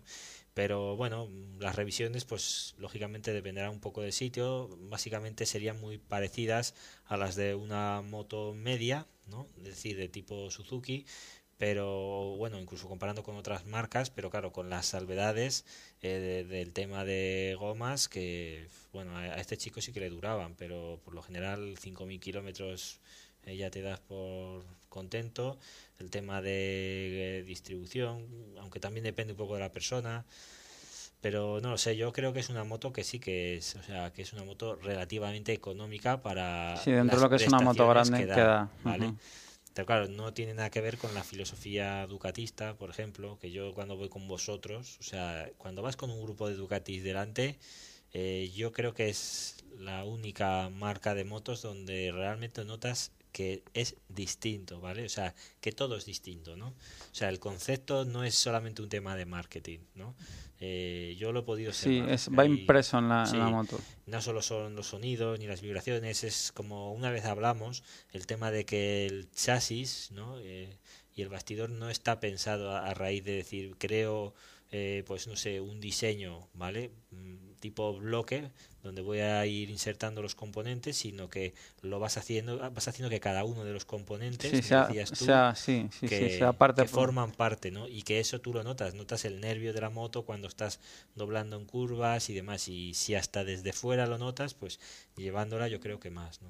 Sí, sí, la verdad es que, bueno, tampoco vamos, procuramos ir a velocidades legales, ¿no? Las, las excentricidades se dejan para el circuito pero sí, bueno, por lo menos en el caso de la mía, pues sí que notas el, notas el chasis flexar, ¿no? Es una cosa que te llama la, atención porque como, como que se retuerce un poco y claro, al principio te choca, ¿no? Porque dices, luego ya, luego ya te acostumbras, ¿no? Te acostumbras de tal manera que cuando pruebas otra moto demasiado rígida, ¿sabes? Parecerá te, llama la atención, sí, sí, y dices, aquí algo va mal, ¿no? Porque es como si, como si fueras sentado en un tablón, ¿no? Y esto es como más, un poquito más... Sí más esponjoso. Y bueno, del tema de, mantenimiento, pues quería, quería que en, este, en, el, en, el, en el primer podcast, en, este podcast de prueba piloto, bueno, como ya te he dicho antes, bueno, en principio no hay, no hay guion, bueno, solo me he guardado algunas ideas. Algunas ideas y una de ellas será, bueno, el, el tema del mantenimiento de el tema del mantenimiento de las motos, sobre todo en los precios lo que viene Ducati a llamar el mantenimiento transparente, ¿no? Sí. Hay el concesionario que tenemos aquí en Gerona Motoesper, pues mm, yo creo que es el único concesionario que ha sacado, que ha publicado en web su tarifa de. Claro, entonces yo lo que no entiendo es por qué esos esos precios se supone, o sea, ellos han publicado en su web los precios mm, de las revisiones de Ducati, ¿no? O sea, los precios cerrados, digamos. Sí, o sea, evidentemente los precios de la revisión cerradas. Si sale algo a mayores, como un desgaste de pastillas o... Sí, exacto. Siempre, o sea, hay elementos que lógicamente no están contemplados en los mantenimientos, pero ya no por nosotros, sino por la marca. que, son, que, son, los susceptibles de, desgaste, como pueden ser pastillas, kit de arrastre. Exacto, o sea, son detalles que depende de una persona, de un uso, ¿verdad? Va a variar mucho, ¿no? Pero todo lo que es eh, correas, eh, recambios específicos, la mano de obra, los tiempos. Eh, o sea, eso lo, marca Ducati. exacto, lo marca todo Ducati. Entonces, pero bueno, en general mm, creo, si no me equivoco, que casi cualquier marca eh, a poco grande que sea, tienen dispuestos dispone, unos tiempos dispone de esa información. diferentes eh, reparaciones, ¿no? Para que el cliente lo pueda hacer. Lo que pasa es que normalmente, claro, no se hacen públicos. Claro. Entonces, en este caso, nosotros, además, eh, bueno, yo como como partícipe de MotoSper, por eso lo puedo decir, ¿no? Pues nos llegó el tema de Ducati, ¿no? Mm, bueno, también, Noel, tenemos que aclarar que que tú tragas en Motosper, pero también... Pero esto no, era, Está, está, hecho sin ánimo sí, de... Sí, también hay que decir ¿eh? que, lucro, que Motosper no nos, paga, no, nos paga ni un duro por hacer en esto. absoluto. Lo que pasa es que yo sí que he querido aprovechar que tú trabajas allí y, comentar el tema porque... Mm, a veces se tiene información curiosa, ¿no? Sí, a mí, a mí me choca... A, a mí lo que me extraña es que, todos los concesionarios dispongan de esa información y, que solo uno lo haga público, porque yo creo que es un poco lo que dices tú, ¿no? O sea, si tú cierras el precio de una revisión, mm, yo creo que se entiende perfectamente que tú, cuando te llega una moto y sale algo más, yo entiendo que tú te pones en contacto con el cliente y tú le dices, mira, el precio cerrado es X, pero que sepas que tienes las pastillas gastadas. Sí. Y de ti depende si las quieres cambiar o no. Si el cliente no las quiere cambiar, se hace la revisión y el precio cerrado es el mismo. ¿vale? Pero por lo menos el cliente sale de allí sabiendo que esas pastillas están en mal estado. No sé si me explico lo que te quiero. Claro, pero hay factores como ese y luego está el tema de que, por ejemplo, alguien, eh, pues haya algo que no se lo quiere hacer y sea vital para digamos o para cumplir con la garantía del fabricante no es decir o para que para el buen uso de la moto normalmente eso en principio se tendría que hacer ¿vale? Pero lo que dices, cualquier cosa a mayores hay que decirla, pero no solo nosotros, cualquier taller, ¿no? Tendría que hacerlo. Hmm. Y informar, informar de lo que va a salir y luego pues ya el cliente que decida. Pero básicamente, pues sí, esto ya se hacía en coches, ¿no? Hay marcas, yo por ejemplo, eh, como usuario que, que también soy de Toyota, recuerdo que ya hace, te hablo incluso desde hace 10 años, eh, yo recuerdo que tenían más o menos unos precios eh, medio fijados. Lo que pasa es que luego dependía un poco del concesionario. En este caso, un poco lo que se hace pues es, recoger eh, todo lo que dicta Ducati, en, ya te digo que en todos los, repuestos a usar, los líquidos, el aceite, concretamente es el Shell, el que se usa el Advance 4, ¿no? el, el máximo o el top de gama ¿no? de sintéticos y igual que esto todo lo demás. Entonces se suma y ese es el precio que sale. Y luego lo que dices tú, si hay algo a mayores o algo anormal, pues se dice y se comunica, ¿no? Pero yo creo que esto es una ventaja que estaría bien que otras marcas lo hiciesen. Ahora nosotros nos ha llegado por parte de Triumph eh, algo parecido, que yo, bueno, intentaré ponerlo lo antes posible también porque creo que es una o sea que es un es información es decir nosotros como taller o donde yo estoy trabajando lógicamente vamos a llegar a un público limitado no y mucha gente de otras partes de España por decirlo lo que le puede valer es como referente no y a mí me parece que eso sería lo interesante que la pasión o la afición de la moto también llegase a estar un poquito más equilibrada no sí lo que lo que no entiendo yo es, es, es eso no es porque si se supone que es algo que fábrica te lo da porque tú porque porque es solo un concesionario lo hace Pluco. Además es curioso porque entrando, si te fijas, bueno, si entras yo entro normalmente, luego si quieres comentamos cómo está el tema de internet, las páginas así que visitas, yo suelo entrar a, a ducatistas.com bastante últimamente no posteo, pero bueno, estoy ahí como de francotirador, sí. Entonces, sí hay un post, bueno, hay un par de posts curiosos de en la que la gente pues postea un poco el precio de las revisiones y se ven auténticas salvajadas. Es que o sea, yo he visto la misma revisión, o sea, he visto la misma revisión desde desde 200 y pico 200 y pico hasta, 700. O sea, lo mismo, por lo mismo. Yo me he quedado... O sea, ¿cómo, puede haber esa diferencia? Pero no solamente en motos. Es decir, por decirte un ejemplo, o sea, hace poco leía yo algo similar eh, de un coche, ¿vale? De una determinada marca, la que sea, ¿no? Es un coche considerado ya de cierto lujo, pero no digamos que es un precio medio, ¿no? que se ven por la calle. Y yo me quedaba sorprendido porque una revisión les estaba saliendo en los talleres oficiales eh, por 1.200, 1.500 euros. ¿no? Y claro, mm, a mí me sorprendía un poco también el tema y es lo que dices, dices, ¿cómo depende de qué sitio te puede subir tantísimo? ¿no?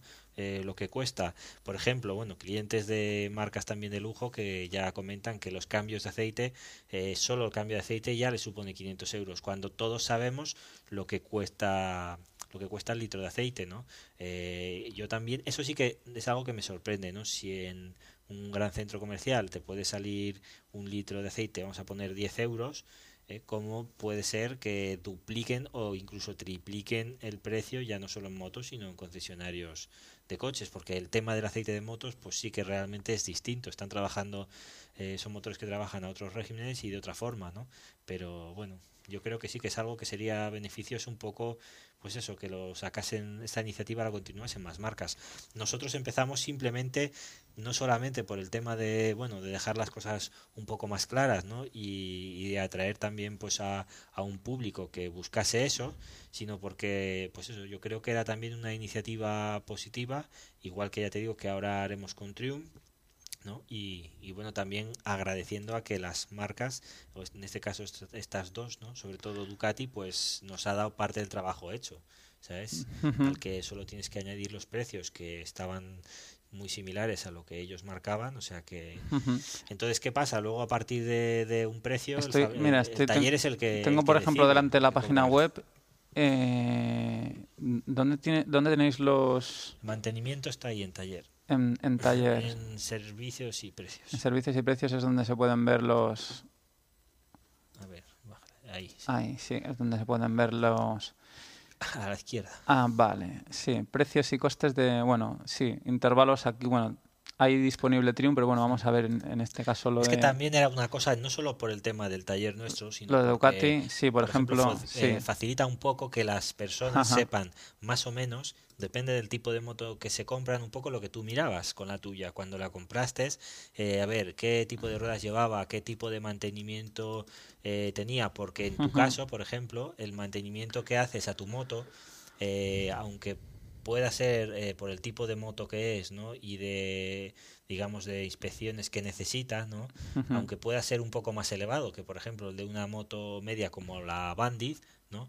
Eh, claro, tu uso tampoco es el mismo, es decir, no es el ni es una moto destinada para gente que la va a usar todo el día, que va a hacer calle. Sí, sí, sí, bueno, evidentemente, claro, eso, bueno, se entiende que no tiene el mismo, no tiene el mismo desgaste el que hace ciudad que el que hace salidas esporádicas de fin de semana. Yo, por ejemplo, en la página web, bueno, he estado, busco, por ejemplo, las tablas de precios del mantenimiento de mi modelo, del Sport 1000, sale una especie de tabla del mantenimiento programado que viene a ser similar a la que te puedes encontrar en el libro de mantenimiento, ¿no? En el manual, que te viene con todos los puntos. en algún aspecto y, y luego, por ejemplo, los cupones, ¿no? Por ejemplo, yo tengo 18.000 kilómetros, vamos a ver lo que costaría la de los 24.000, ¿no? 24.000.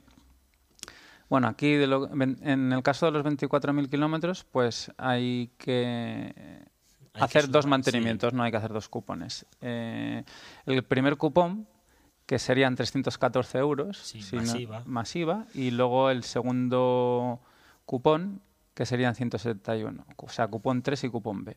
Cupón 3, que incluye aceite de motor, filtro de aceite, cambio de correas de distribución. Y luego el cupón B, que sería filtro del aire, sería cambios, eh, relaje de válvulas y de aspiración y de escape. Vale, eso sería el mantenimiento cerrado. Claro, eh, si en esa moto se detecta, por ejemplo, lo que te digo, que las pastillas están gastadas, que el kit de arrastre necesita sustitución, se contacta con el cliente. Evidentemente se le dice y luego el que, es el que decide, si ¿no? quiere hacerlo ahora, si lo hace después o cómo se lo apaña, ¿no? Sí, o sea, realmente es así. Si, por ejemplo, el cliente en este caso eh, decide hacer el mantenimiento, puede reducir el mantenimiento, por ejemplo, en este caso, mm, puede, puede eliminar un cupón, por ejemplo, puede decir, mira, yo el filtro de aire no le quiero cambiar y no quiero hacer el relaje de válvulas. Eh, estando en garantía, mm, en principio tendría que hacerse. Si ya no está en garantía, pues no, lógicamente cada uno ya decide pues hasta dónde quiere, llegar. Sí. O sea, es que, claro, realmente el tema de, de Ducati también... Bueno, a ver, hmm. poder o sea, el cliente lo podría hacer, entiendo, ¿no? Lo que pasa es que, claro, se le pone en conocimiento de que pierde la garantía. Bueno, eh, vamos a ver, de que la pierde o de que depende, por ejemplo, si es un cliente asiduo y que sigue las revisiones y en un futuro tiene un problema, pero no tiene nada que ver con el tema, mm, hombre, en principio se le va a mirar de, prestar el servicio, ¿sabes? Pero es lo que te digo, hay, habría que ver cada caso, ¿no? Mm, yo sí que veo, y eso que no soy ducatista, ¿no? Como, como es tu caso, pero sí que veo que lógicamente son tipo de motos en las que es muy importante las manos que las tocan y cómo se hacen los mantenimientos. Es decir, si una moto la cogemos, la compramos nueva con dos años, eh, casi cualquier moto te va a aguantar más o menos bien, ¿no? Pero al cabo de los dos años, eh, que es cuando empezaría o comenzaría eh, el uso ya de decir, a ver, mm, le saldrían las cosas cuando no han sido atendidas en ese periodo anterior, es donde tú verías realmente ¿eh? pues por ejemplo el que se le haya hecho el mantenimiento similar a cualquier otra moto japonesa de gama media o se le haya hecho el mantenimiento un poco como reloj suizo entre comillas que yo entiendo que son sabes es decir sus ajustes y sus reglajes no tienen nada que ver ¿no? entonces es así de simple no eh, si alguien la conoce a fondo pues y está en buenas manos pues mira adelante no pero claro no es el mantenimiento igual que, que otras motos tampoco las sensaciones, ¿no? Sí, ¿Eh? evidentemente. Bueno, pues llevamos una, una hora de podcast. Yo, bueno, quedan muchas cosas en el tintero. La verdad es que no me quería alargar mucho más. Sí, quería haber tratado el tema de la, bueno, que te he comentado antes de la fiabilidad Ducati, ¿no? pero bueno, yo creo que lo vamos a dejar para otro podcast. Mm, también intentaré buscar alguna colaboración, alguien que haya tenido este modelo en concreto, la 1098, que nos pueda nos pueda comentar algo de la bueno pues de la prueba que salió de 50.000 kilómetros en motociclismo y la verdad es que no salió bueno pues no salió muy bien parada ahí por ahí un par de campanas de embrague cambiadas antes de tiempo, un pistón con problemas y bueno, también la información que se da es muy vaga, ¿no? No se dice cuántos probadores, simplemente se dice que se ha probado 50.000 kilómetros y que se han hecho eh, tandas de circuito, no dice cuántas, también dice que se ha hecho bastante ciudad, pero bueno. Mm, sí, que no, no, no especifica. Es muy vago, si no especifican. el tema de las revistas siempre hay que cogerlo con pinzas, pero tanto para lo bueno como para lo malo. Es decir, hay que observar lo que dices tú. Si no especifican eh, las pruebas que se han seguido o es una revista, que no te digo que sea el caso, en la que igual no sigan siempre la misma dinámica o el mismo probador, pues claro, el resultado es un poco subjetivo, ¿no? Sí, bueno, hay una, hay una prueba, creo que es la semana siguiente, de una BMW. Bueno, yo eh, la verdad es que solo he comprado la, solo compré este ejemplar por el. Porque te llamó la atención. Sí, me llamó la atención porque venía la Ducati. La BMW no, bueno, luego lo leí en los foros, ¿no? En, sí. En algún foro por internet había una BMW, una, una rutera, mm, es una 1300 puede ser, una sí, GT puede ser que ah, también... Ah, espera, vale, la nueva, la 1300, sí. que también ha salido, pero... La K, ¿no? Sí, sí, debe, debe haber salido bastante... Deben estar, en Alemania deben estar muriéndose las uñas con, con el tema. Y bueno, pues mm, para terminar este podcast piloto, pues nada, solo comentar un poco las, bueno, cómo está el tema de Internet, cómo si visitas alguna página o bueno, eh, mm. quitando ahora por la mudanza, mm, ya hace años, eh, cuando digo años, igual, ahora mismo, igual hace cinco años, que hay una que visito prácticamente a diario. Si algún día me la olvido, lo que hago es revisar eh, las, las páginas suyas, pero de días anteriores, que es la de Bike Pics, que son fotos de motos, ¿no? Evidentemente que sube la gente, es un catálogo bastante extenso, un montón de marcas y modelos, y cada día el propietario elige la moto del día. ¿no? Entonces, eh, tiene sus tendencias ya a lo largo de estos años. Yo ya le voy viendo un poco qué es lo que más le gusta o le llama la atención, y salen cosas muy curiosas. ¿no? Y esta, por ejemplo, es simplemente pues es como el que ve una postal o abres ¿no? el diario, ¿no? pues algo similar por darme gustazo de me gusta ver las motos de otras personas o lo que hacen con ellas o las fotos en rutas, ¿no? Y gente que es de todo el mundo, ¿no? Y además un día bueno, para mí puede ser una tontada, pero a mí era un, es una web que me gusta mucho y además un día, bueno, mandé unas cuantas fotos y sin esperármelo salí elegida también la mía, o sea que en cierta forma también he mirado de colaborar, he mandado algunas fotillos y, y no sé, me llama la atención. Esa digamos que es la que más la que más miro a diario, aparte pues del foro de mi propia moto, del que también participo como moderador. Y luego, pues, bueno, no sé, ya depende un poco, porque a veces cuando miro es información. Hay algunas webs que buscando información se repiten, como hay una, por ejemplo, que se llama eh, suzukicycles.org, que es de un chico también que desinteresadamente ha ido haciendo un catálogo eh, de todas las motos de Suzuki con características, versiones de todos los años y que lo va aumentando. Y claro, hay, hay sitios que son referentes, ¿no? Otra más, y con esto ya acabo por decirte, es la de eh, Bikez, exacto, que, me, no me salía el nombre, bikez.com, escrito, que esta es de, también de, un montón de modelos, ¿no?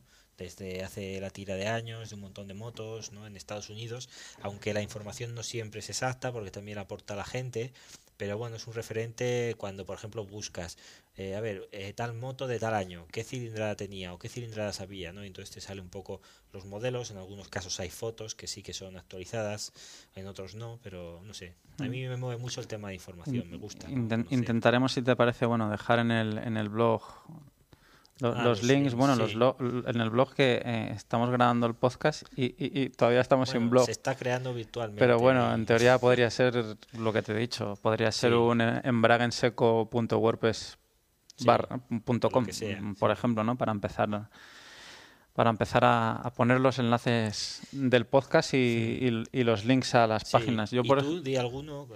Sí, bueno, yo, mm, a ver, mira, aparte de educatistas, aparte educatistas.com, punto, encuentro. punto encuentro de educatistas en la red, sí. que bueno, ya te digo que, bueno, últimamente no posteo mucho, ha cambiado el aspecto, bueno, el aspecto de la interfaz gráfica ha cambiado, también se han agrupado algunos foros, bueno, ha habido gente que está de acuerdo, gente que no, pero bueno, en todo caso es tema para otro podcast, entiendo, que puede dar bastante de sí.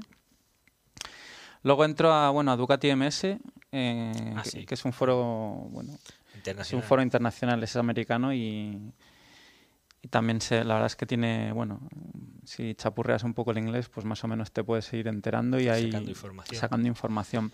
Que de ahí supongo que es de donde sacarías tú lo del tema de las el tema de las estriberas. habría que hablar en otro programa, la odisea eh, de cambiar una Ducati monoposto en biposto, en biposto eh, sin el kit original. Sin el kit original, sí, sí, la verdad es que está a punto de Sí. Está a punto de acabarse, pero también ha sido, sí, la verdad es que ahí hay otro... Eso da para, eso, da para otro un podcast. alusión a, como cuando hacías tus maquetas de pequeño, ¿eh? porque ya eres un poco manitas y mentalmente lo tenías bien estudiado. Lo, tenía bien hay que armarse de paciencia. Claro, lo que... No estamos hablando de una moto que se hayan vendido millones de unidades, que dispones de accesorios, de tuneados y de todo lo que quieras, sino de una moto muy particular, ¿no?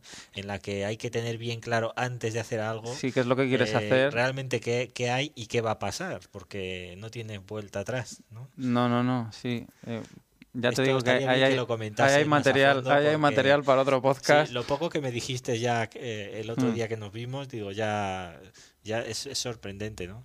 Y es un poco a veces lo que yo a veces busco por internet. Me gusta ver las cosas sí, modificaciones. ¿sabes? Sí, aquí en, aquí en Ducati MS, en el, en el apartado de Sport Classic hay, bueno, en todos, ¿no? Yo generalmente entro en el de Sport Classic, pues puedes ver bastantes, bastantes modificaciones. Luego entro, bueno, en entro en otra página, no posteo tampoco. Bueno, entro en otros dos foros que la verdad es que no posteo. No posteo, la verdad es que no porque no quiera postear, es que porque no, no tengo mucho tiempo, ¿no? Entro a Chirona Racing, que como te dije, pues es pues con, con los, la primera gente, ¿no? Con la que empecé a salir en moto en, Gerona. Y bueno, pues aunque no posté, pero sí que les voy siguiendo cuando puedo y estoy atento a lo que hacen. hacen ¿no?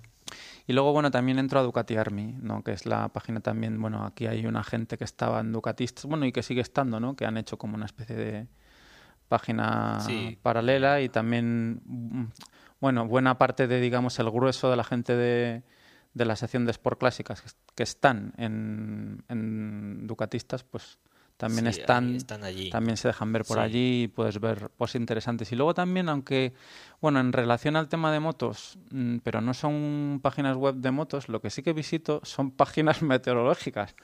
Para Sí, el tema de tienes ahí, sí. para el tema ya bueno ya lo ves aquí en favoritos que está la página del servicio tengo- meteorológico es que eh, me parece que en eso debemos, bueno, que debe ser ya obligado, porque yo tengo también dos o tres. Y además ya en el tiempo voy viendo cómo alguna eh, realmente acierta y hay otras que es que, oye, eh, no, es que no, no pegan ni una. ¿eh? Ni una, O sí, sea, sí, bueno, yo- cuando me he fiado, además de las que no, luego lo he lamentado. Yo, mira, aquí por ejemplo, a las salidas francesas, Meteofrance, la verdad es que no suelen, no suelen fallar. Las predicciones son, bueno, siempre antes de salir o los días antes, pues eso, suelo mirar la página Meteocat, que es la página que tenemos en Cataluña del, servez, Sí, del, del vamos, del ser- servicio ser- meteorológico, ¿no? servicio, sí.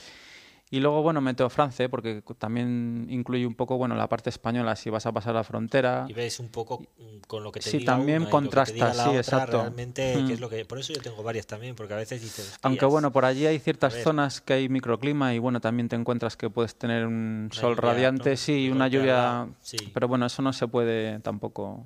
Vamos, sí, contrastas entre las dos páginas y más o menos. Sí, de hecho, el tema de la meteorología yo lo llevo hasta en el móvil y me lo actualizo. Sí, sí, yo que también. Todos los días nada más levantarme, yo creo que es una. Aunque no vaya a salir en moto, o sea, es que ya es una Sí, sí, cosa. yo también. Ya en el trabajo de vez en cuando ahí que no sabemos qué hacer y tal, digo, "Mm, voy a Voy a mirar el. Meteocat y tal, a ver, qué- por curiosidad, a ver cómo va a hacer.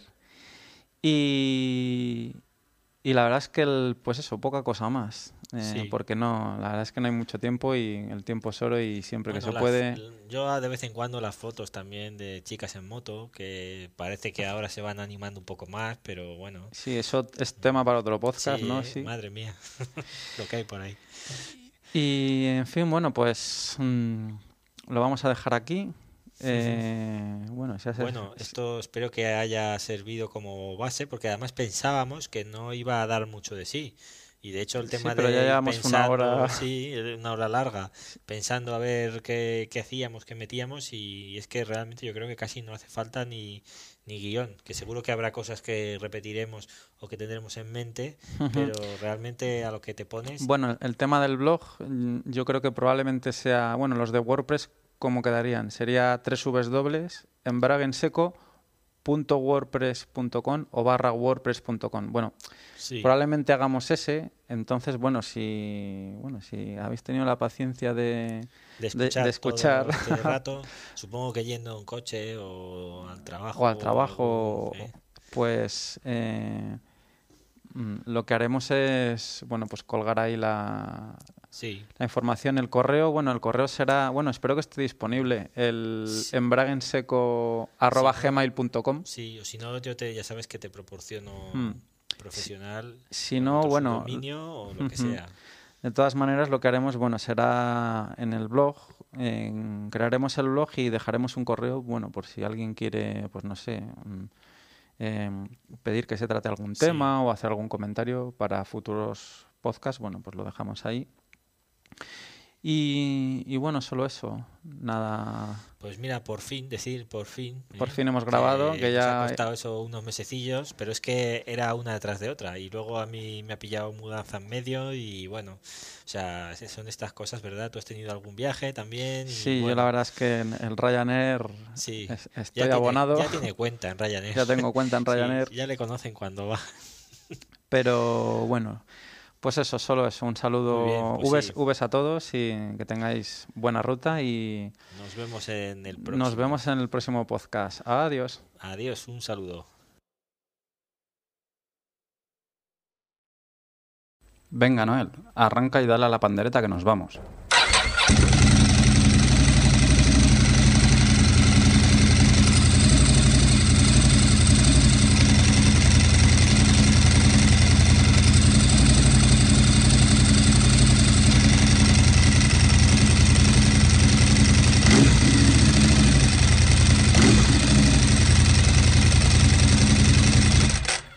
Estás escuchando Embrague en Seco, el podcast para los que vamos en moto.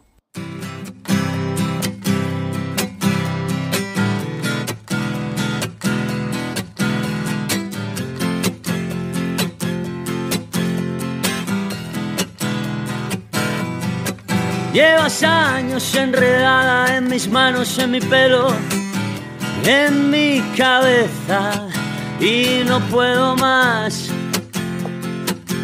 No puedo más. Debería estar cansado de tus manos, de tu pelo, de tus rarezas, pero quiero más. Yo quiero más, no puedo vivir sin ti, no hay manera, no puedo estar sin ti, no hay manera.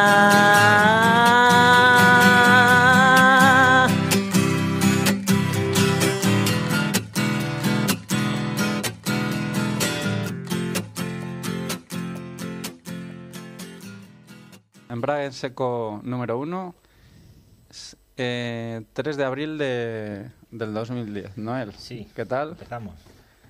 Susana, ¿qué tal? Bien.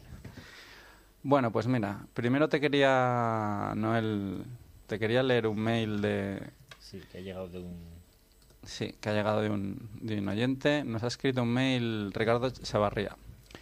Nos dice, ayer escuché tu podcast, no está mal, aunque la falta de guion llevó a que hubiera partes en exceso largas y otras que se quedaron en el tintero. Como propietario de motos italianas, una F4 1078 y una bimota de B6 no va, va sin moto este chico, por lo que... Sí. Me gustaría que hablaseis de motos italianas a lo sumo europeas. Creo que están a un nivel muy superior al resto y en realidad son las que nos apasionan. Eh, creo que el programa número uno debería ser sobre las marcas italianas en general y después dedicarle los siguientes a un... Algo, ¿eh? Sí. después de dedicarle los siguientes a un monográfico a cada marca, al menos el primer bloque. Y luego ya comentar cosas de salidas, entrevistas, etcétera. Un consejo como profesional de la música que soy, deberíais tener un background sonoro o intercalar algunos temas. Y que no sea hard rock, eso está muy visto. Música italiana, caro amici, un saludo, enhorabuena y a seguir con ello. Bueno, pues nada, gracias, gracias por escribir el mail, Ricardo, y bueno, vamos a contestarle, Noel, si te parece. El tema de Bueno, era un, simplemente una previa, una prueba. Una prueba, Por ver, sí. sí. El tema de, vamos a empezar por el final, el tema del background sonoro, sí, en principio no creo que, bueno, esperemos que Ramón Zin no esté escuchando este podcast, porque sí, si- ni Ramoncín ni alguno más. ni T de Bautista, No, por- tranquilo que estarán contando la pasta, va. por- porque sí, en principio teníamos que, tendríamos que suscribirnos a Mannatune o algún sitio donde pudiéramos descargar música libre. Sí, hay bastantes te- temas que tampoco son ni pertenecen a esta gente, ¿eh? o sea que por haber, Pero bueno, el tema del background sonoro sí, también. Mm, si al final se hacen secciones, sí que se puede poner antes de cada intro de cada sección un fragmento, un Sí. fragmento musical. Yo eso tampoco lo veo, no lo veo muy problemático. luego la mezcla, ¿no? Sí, claro, el tema de lo, lo de la música era por no editar, porque yo soy partidario de darle al grabar, Hacerlo Y- totalmente en directo Sí, y sí. que salga lo que... luego como mucho enganchar la cabecera, eso sí, y poco más. Entonces, si ya tienes que meter Sí. música antes de cada sección, ya te Claro, toca la cortar, es que la idea pegar. no era realmente hacer un podcast o una especie de programa De radio, hmm. como todos, con estos huecos, estas secciones y demás, sino precisamente lo que salga, porque a veces lo que has hecho tú, llevas el cacharrillo por ahí, te pones a grabar en un sitio en el que puede ser un bar en medio de una salida o en casa de alguien y, y no sé, es más el tema este ¿no? de lo que hablas que, que lo de la música. Claro, aparte que Está es eso. bien, está bien, no, no, sí, sí, le da, seguro que le da un aspecto profesional, Mm. pero también es eso, el, un poco pues el hacerlo espontáneo y, y también por el tema de que es que es un curro, ¿no? Por- O sea, editar lo menos posible, ya te digo, enganchar la cabecera y poco más. El programa número uno comenta que debía ser de marcas italianas. Bueno, en, principio el programa es en general, Sí. o sea, englobamos El todas las marcas. Simplemente, mira, a mí me pareció bien, además porque me gustó. O sea, yo no soy fanático del Ducati, pero que me gustó y, me- bueno, me pareció bien. O sea, que tampoco era, pero es lo ya lo comentamos que no era exclusivamente de motos italianas, ¿no? Luego, mm, bueno, comenta que después eh, expliquemos lo del tema de salidas, entrevistas. En estos dos primeros, en el piloto y en este, yo me he centrado más en el tema de entrevistas. Pero más que nada porque tampoco hemos estado juntos, tú y yo, Noel. Yo ahora acabo Nos de ha venir... costado coincidir, hostia, Claro. pero, pero Ujú. bien. Lo único que sí, yo he aprovechado para hacer una entrevista en, eh, en este podcast, en el podcast 1, a una pareja de, de amigos de Valladolid que salen en moto y sí que he metido, bueno, no hay guion, pero sí que he metido como una sección, una sección fija, que esa sí que me gustaría tener cada podcast, que mm, es de comentar eh, en cada podcast un, un tema que esté o sea, muy comentado en los foros, en cualquier foro, da igual, en cualquier foro que podamos entrar o algo que está en la web, que ves que tiene muchas entradas, muchos posts. Sí, que mucho está interés, cosas que se repiten, a veces preguntas que ves que en algunos foros son casi continuas. y, y esa sección sí que la quería dejar fija. Luego nos comenta también del monográfico, un monográfico sobre, sobre motos italianas. Bueno, sí que se puede hacer más adelante, pero volvemos al tema del curro. O sea, Sí, ya tam- te iba a decir que, hostias, si te pones a hacer un monográfico, anda que no hay claro, y es que reducirlo. Mm, tampoco disponemos, yo por lo menos tampoco disponemos de tiempo. Entonces, claro, ya te toca documentarte, Información. información. Sí, también. a veces, en definitiva, a veces lo que puede ir saliendo tanto en, en este como en otros programas, sobre todo en el tema de las entrevistas, cuando, cuando se la hacemos a alguien, ¿no? Es que alguien te comente de alguna moto que él ha tenido en concreta y como haces tú, por ejemplo, con la tuya, ¿no? Que te buscas la vida para conocerla más a fondo, saber detalles y demás, a veces te puede salir alguien así y te sorprenda y te llene medio programa, ¿no? Hablando de alguna máquina en particular, ¿no? Claro, el tema de los monográficos, bueno, mm, más adelante yo creo que se podría, se podría hacer algo. Pero, seguro que se hace. pero ya te digo que sobre todo cuando se disponga de tiempo. Cuando se disponga de tiempo porque entiendo que es, que es bastante trabajo. Eh, el tema de técnico, por así decirlo, claro, tampoco, bueno, él, mira, si en el mail ves la firma, es, eh, pues trabaja, en- parece en la Universal eh, de música. Bueno, yo Sí. supongo que será, bueno, estará acostumbrado a un entorno bastante profesional. Nosotros, Ricardo, pues tampoco tenemos muchos medios, no disponemos de mesa de mezcla, simplemente grabamos como una especie de tarjeta En directo. en directo, una tarjeta USB conectada al, al ordenador, conectada a un Mac en este caso, y con bifurcadores de auriculares, pues conectamos micros Sí. mini ya Lo directamente. más rudimentario y analógico. sí, bueno, lo más, lo más barato posible. Entonces tampoco hay... Pero lo importante en este caso es hablar, es decir, es contar algo, ¿no? Y que la gente, la persona que se lo descargue y se lo lleve por ahí, pues, no sé, lo pueda escuchar al margen de la música, porque de hecho de música, uf, si fuera por emisoras, ¿no? Hablando de trabajo, pues también el arreglo del blog queda pendiente. También pues da bastante trabajo, aparte que lo tenemos ahora subido en un, en un WordPress, pero en el espacio que nos deja WordPress, entonces tampoco te deja mucha opción a la hora de meter plugins, algo limitado. sí, cabeceras, hay que migrar a un espacio propio. Sí, pero ya te digo que en cuanto tenga el equipo funcionando, que funciona ya está. Lo que pasa es que me faltan acabar algunos detalles y ya lo, lo pondré en marcha. Entonces, mm, también comentamos la posibilidad, bueno, Noel era más partidario de haber grabado cuatro o cinco podcasts y luego haberlos sacado.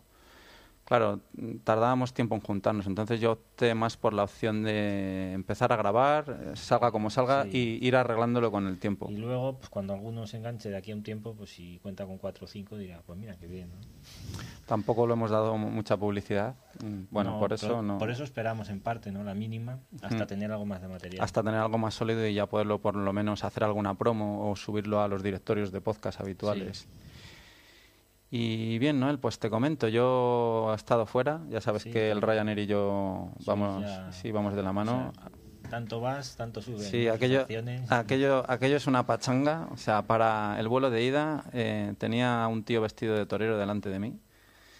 Y en el vuelo de vuelta, además que fue curioso, porque había unas francesas, te voy a enseñar una foto para que la veas, había unas francesas que se compraron no sé cuántos sombreros que no podían pasar como equipaje de mano. Ya, ya. Sombreros ya lo ves aquí en la foto, a cuál más llamativo. A mí me tocó el rosa, el de cowboy rosa fucsia. Y, Madre mía. y nada, pues desfilamos todos por el aeropuerto con los sombreros para que las... O sea que, vamos, que fue el autocar de los Simpsons es... nada, nada comparado con, con un vuelo de Ryanair. Y pues como te comentaba, bueno, hemos hecho una entrevista. Hemos hecho una entrevista con, con Jaime y Marta, que son dos amigos que salen en moto en Valladolid. Marta en concreto es una chica que tiene un asado de 1100 y Jaime tiene un tri, que tiene un tri con motor de escarabajo. Ha tenido motos antes, tuvo una calle Elefant, que es la que sale en la foto de, de la entrada previa de, de este podcast en el blog. Y él fue mecánico de Ducati, fue mecánico de Ducati de, bueno, época de Pantas y época, bueno, bastante, no era como ahora, no era tan, no era tan fácil. Y si quieres, pues, pues pasamos a escuchar la entrevista.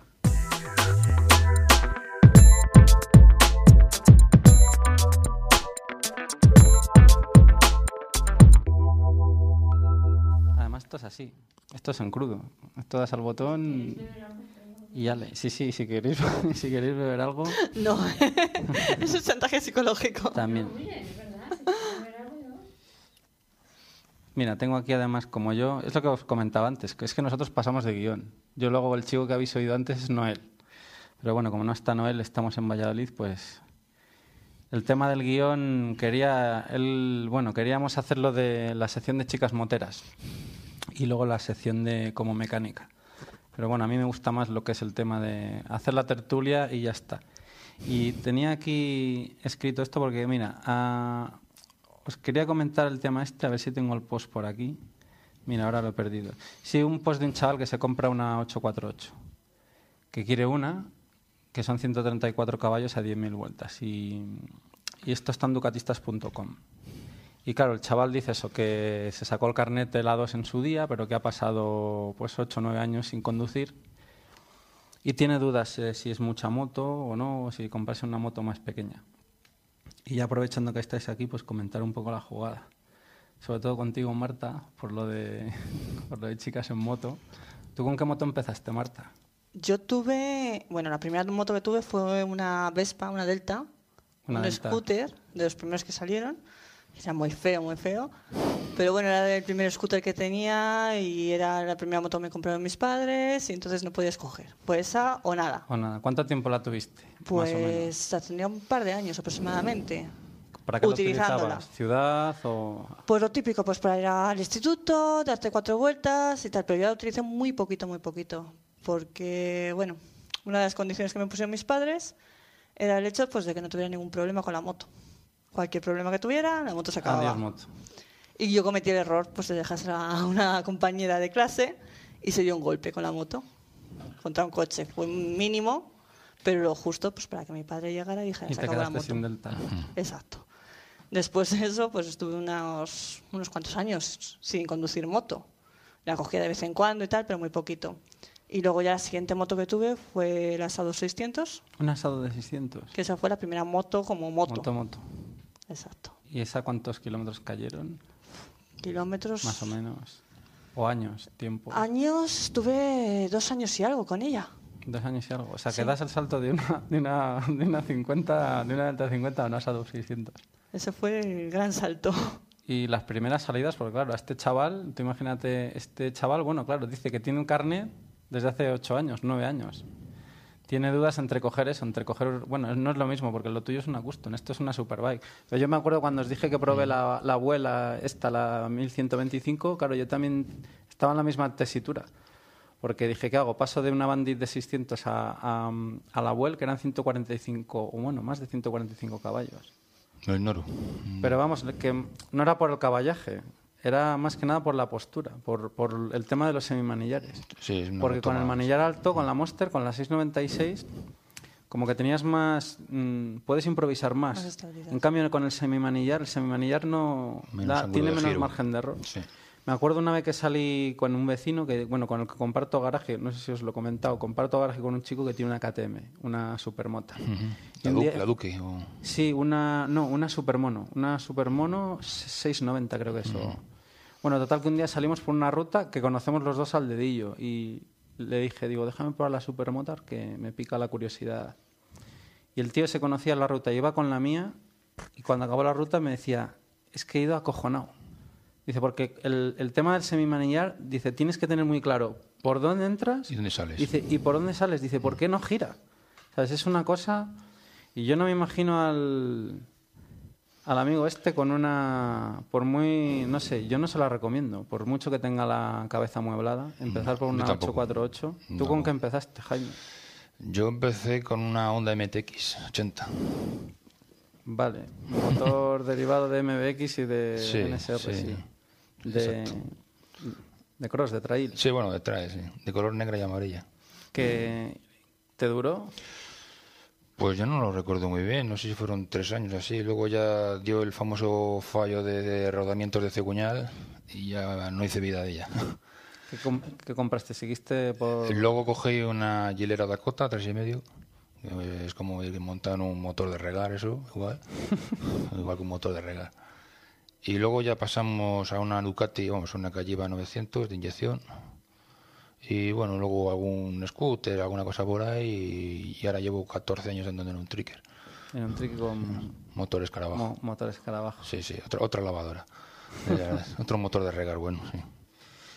¿Tu Marta, después de la, de la Sado 600, Yo pasé a, bueno, seguí con la gama de Sado, con la 1100, que es con la que estoy ahora mismo. con la 1100? Con la Sado 1100, más tranquilita que estas motos que estáis hablando vosotros. No sé, yo Bueno, creo que para, para empezar estas motos me parecen demasiado. De todas maneras, la Sado 1100, ¿cuántos kilos son? 260 y pico, más o menos. Sí, bueno, las 600 serían 200 altos también, ¿no? Supongo. Sí, pero bueno, era más, más estrechita, sí que se notaba el peso, tenía muy poquito depósito. Esta tiene bastante más depósito, sí que se nota el cambio un poquito de moto. Larga, sobre todo larga. Y luego sí. larga, la conducción es diferente. Es larga esa moto. Y Sí. cuando, entre- cuando estrenas las 600, ¿cómo, cómo, claro, cómo, ¿cómo se vive pasar de una 50 y además siendo una chica? Porque tú, claro, no eres, tú llevas ya un mogollón de kilómetros. O sea, que tú no llevas, no has ido en moto desde hace dos días, llevas muchos años. y O sea, cuando tú estrenaste el asado era muy raro ver a chicas en, en Sí, moto. Yo por lo sí. menos no de aquella época. No, era muy popular. Sí, ¿no? eh, por ejemplo, por aquí en Valladolid, hombre, depende. En el norte a lo mejor se movía un poco más el ambiente de mujer en moto y sobre todo en tema custom. Pero por aquí por Valladolid sí, era pues de las primeras. No, hombre, sí que había gente ya moviéndose y tal, pero muy poquito. Mujer en moto muy poquito por aquí, no se solía ver. Era algo muy, no sé, muy extraño. Bueno, eso que suena por ahí, el gato, el gato Brembo. Si esto, se, si esto se corta, es el gato que ha tirado un cable o algo, que está aquí.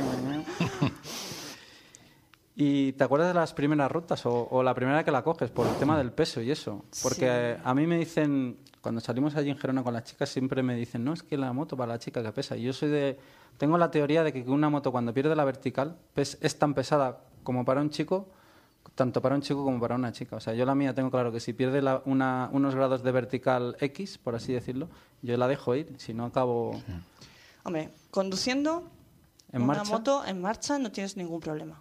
El peso, como cualquier, como cualquier persona, un hombre, una mujer, da igual lo que tú dices, llega un momento que si inclinas demasiado la moto se cae. Y, Y- no hay y- forma y- no hay forma de levantarla. Da igual que seas mujer, que seas hombre. En parado, en parado sí se nota. Si tienes que hacer un poco más de fuerza, si tienes que tirar un poco más, cuando tienes que maniobrar con ella en parado. Pero bueno, pasa lo mismo, es más maña que fuerza muchas veces. Yo problemas con la moto realmente no he tenido a la hora de moverla. Y no soy especialmente fuerte ni tengo una corpulencia. Entonces yo creo que tampoco supone un impedimento para, una- para montar en moto, ser mujer, ser hombre. Yo nunca he notado ese problema. Es más quizás una cosa de, no sé, social, de no estar acostumbrado a ver a una mujer en moto, más que el hecho de, de no poderla mover. ¿Cómo, cómo se lleva el tema de ser mujer y ir en moto? ¿Notas que la gente te mira más de la cuenta o Llama algo más la atención. llamas algo más la atención? Sí. El típico semáforo que tú paras y se quedan mirando y a ver qué moto es, porque como que no les si es- cuadra y si- mucho. Y, si es grande, todavía se quedan más extrañados. Sí, es como que incluso me han llegado a decir algunas veces llevando esta moto que si era una 125. Y- Porque... Y, es un asado de, vamos, que se tienen que, si es un asado de 1100, se ven dos pedazos de perolos. Dos, sí, dos buenos Exactamente, perolos. o sea, que más que nada que de ojo sale, pero sí que hay gente que montando moto y te dicen, es una 125 y dices, pero bueno. o sea, Por, el, un por poco- el hecho de que lo lleva nada más que una mujer. Por el hecho de que lo lleva sí, una sí, chica. sí, sí, sí. Sí, además es curioso porque es lo que te digo, tú cuando ibas en moto, no, ahora, bueno, sí se ven más... Y luego hay una cosa muy curiosa que nos ocurre a los dos. Vamos juntos, eh, paramos en una gasolinera, fíjate hasta que, hasta que extremo, ¿no? Eh, echamos gasolina cada uno en nuestra moto y luego me quieren cobrar a mí todo. No, no, vamos a ver, eh, somos dos juntos pero no revueltos. Ella paga lo suyo, yo pago lo mío. O sea, tenemos el chip todavía que el hombre es el que tiene que, Es el que tiene que pa- gestionar, ¿no? gestionar el pago o algo así. Vamos a ver. Ella paga lo suyo, yo pago lo mío y punto, y se acabó. O sea, hasta ese extremo de, de- no sé. Bueno, El mundo de la moto sigue siendo un poquito machista. Sí. No tanto como la gente que está en moto, sino como para la gente de fuera. Todavía sigue llamando un poco la atención o, no sé, siendo un poco extraño.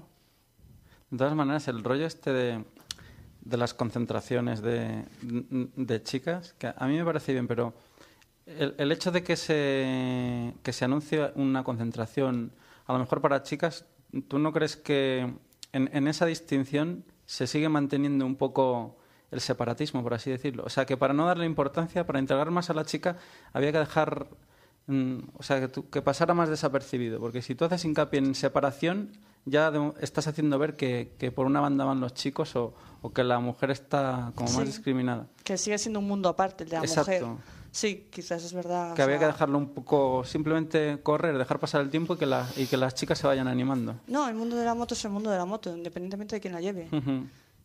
Siempre cuesta un poco más quizás que una mujer se integre, pero más dentro de las propias familias. Yo, por ejemplo, en mi casa era impensable lo que yo llevara una moto.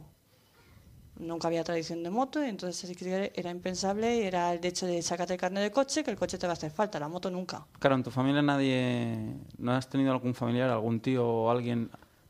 Tuve unos tíos que sí que montaban en la típica Vespa de antaño y tal, pero vamos, unos tíos con los que yo no tengo, viven en otro pueblo, en otra ciudad, no tienen nada que ver con nosotros.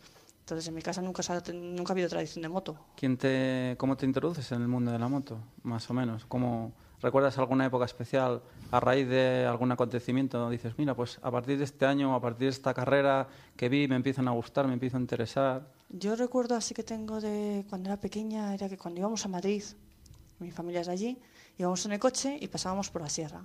Y siempre pasaban las motos, nos adelantaban y tal. Y yo siempre les decía a mis padres, ay, algún día montaré yo en una, algún día me veréis pasar en una. Y mis padres me decían, tú estás tonta, muchacha, ¿qué dices? Y yo era mi cosa, de toda la vida me han gustado, no sé por qué, no, no hay un momento en que comienza ni nada, pero sí, siempre he tenido ahí. Siempre que he querido una moto, yo mis dos obsesiones en la vida fueron tener una moto y tener un tití. O sea, eso fue por lo que di más guerra en mi casa.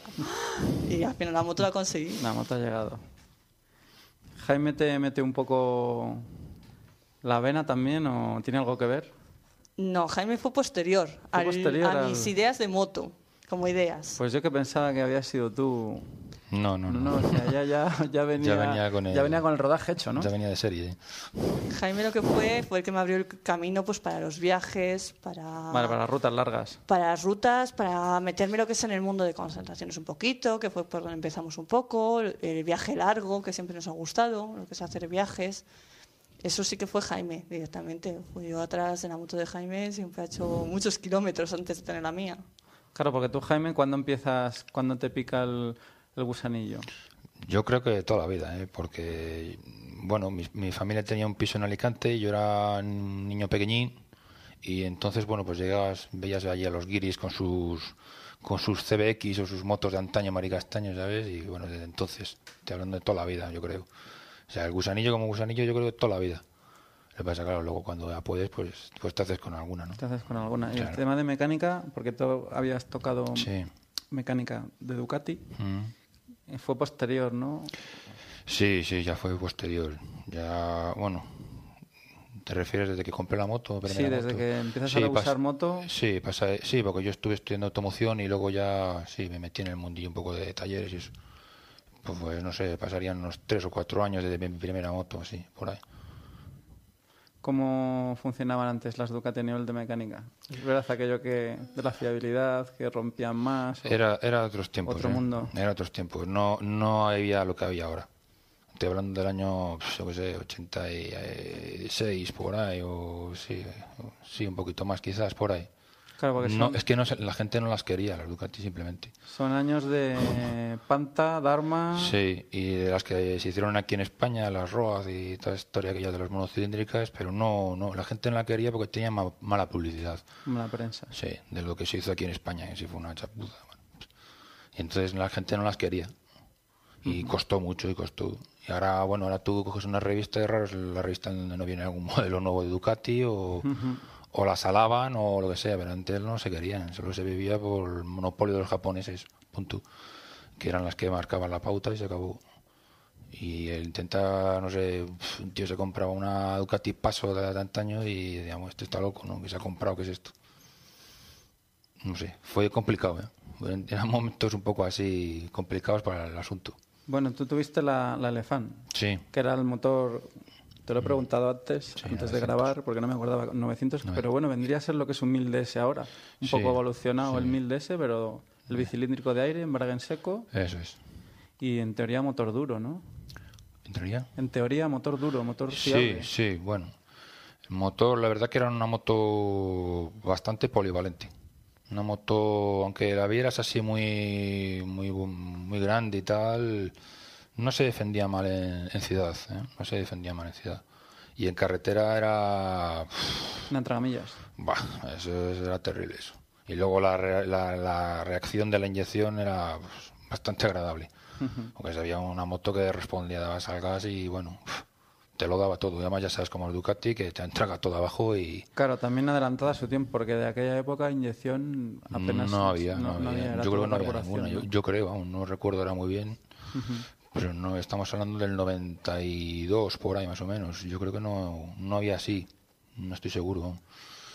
¿Y cómo pasas al cómo pasas al trique? ¿Dónde empiezas a ver los triques? Pues claro, es un cambio muy Sí. el cambio de ella, bueno, se puede entender un poco, ¿no? Una moto de 600, el cuerpo te pide más cilindrada, tiras por el mismo camino, custom. Pero cambiar de una moto a un trique, ¿cómo- Pff, No sé. ¿cuándo, ¿cuándo ves el primer trique? ¿Y, No sé, ¿Qué moto tenías cuando viste el primer trique? La Calliva, tenía la, ¿La Calliva? Sí, sí, sí. sí. O sea, que tenías una Dakariana Sí, sí, una Dakariana y pasé a un... a un trique que es más estilo custom. Sí, bueno, es custom. Y bueno, no sé cómo fue un poco la, la cosa, pero no sé, yo creo que lo había visto en algunas fotos de alguna revista antaño. Eh, bueno, siempre tenía la curiosidad, porque a mí siempre me, me han gustado las motos un poco especiales, digámoslo así, entre comillas, y me llama mucho la atención. Y entonces me hice con uno y llevo, pues, no sé, 14, 15 años andando con él. Es otra historia, no tiene nada que ver. Muy discretito, ¿no? Sí, bueno, claro, por ejemplo, mira, ves, ahora hablando de eso, pues es, muy- es un vehículo que para moverte por ciudad, Muy llamativo. sí, no, no lo puedes dejar en ningún lado y tienes que estar todo el tiempo encima y no, no se puede, no se puede, no se puede ir por la ciudad con él a ningún lado. Entonces, bueno, pues mm, tampoco yo soy una persona muy de ciudad, Mm. entonces, bueno, pues lo utilizamos para hacer rutillas así medias largas y bueno, bien. El mantenimiento, que lo hablamos en el, en, en el podcast anterior, ¿cómo lo hacéis vosotros? Tanto del trique como de la Sadu. Tú haces bastante, Sí, me lo gestiono prácticamente yo. prácticamente todo, tú, Sí. ¿no? Sí, sí. Y bueno, ruta larga, ¿no? Ahora. Sí, a ver si este verano se puede hacer algo. ¿Qué es la que tenéis pensado hacer? Eh, subir hasta la zona de Francia, Carcassonne, y bueno, dar un rulillo por ahí. a Bueno, ver. ahora repetirlo. Claro, es que para los que oigan esto, lo habíamos comentado antes. Lo que pasa es que, claro, es lo que os digo. Casi es mejor que venir, ¿sabes? Ponerte los cascos, dar a grabar y ponerte a cenar, ¿sabes? Porque así ahora te toca vas repetir. a- vas hablando. ahora te toca repetir otra vez lo Sí, que. sí, sí.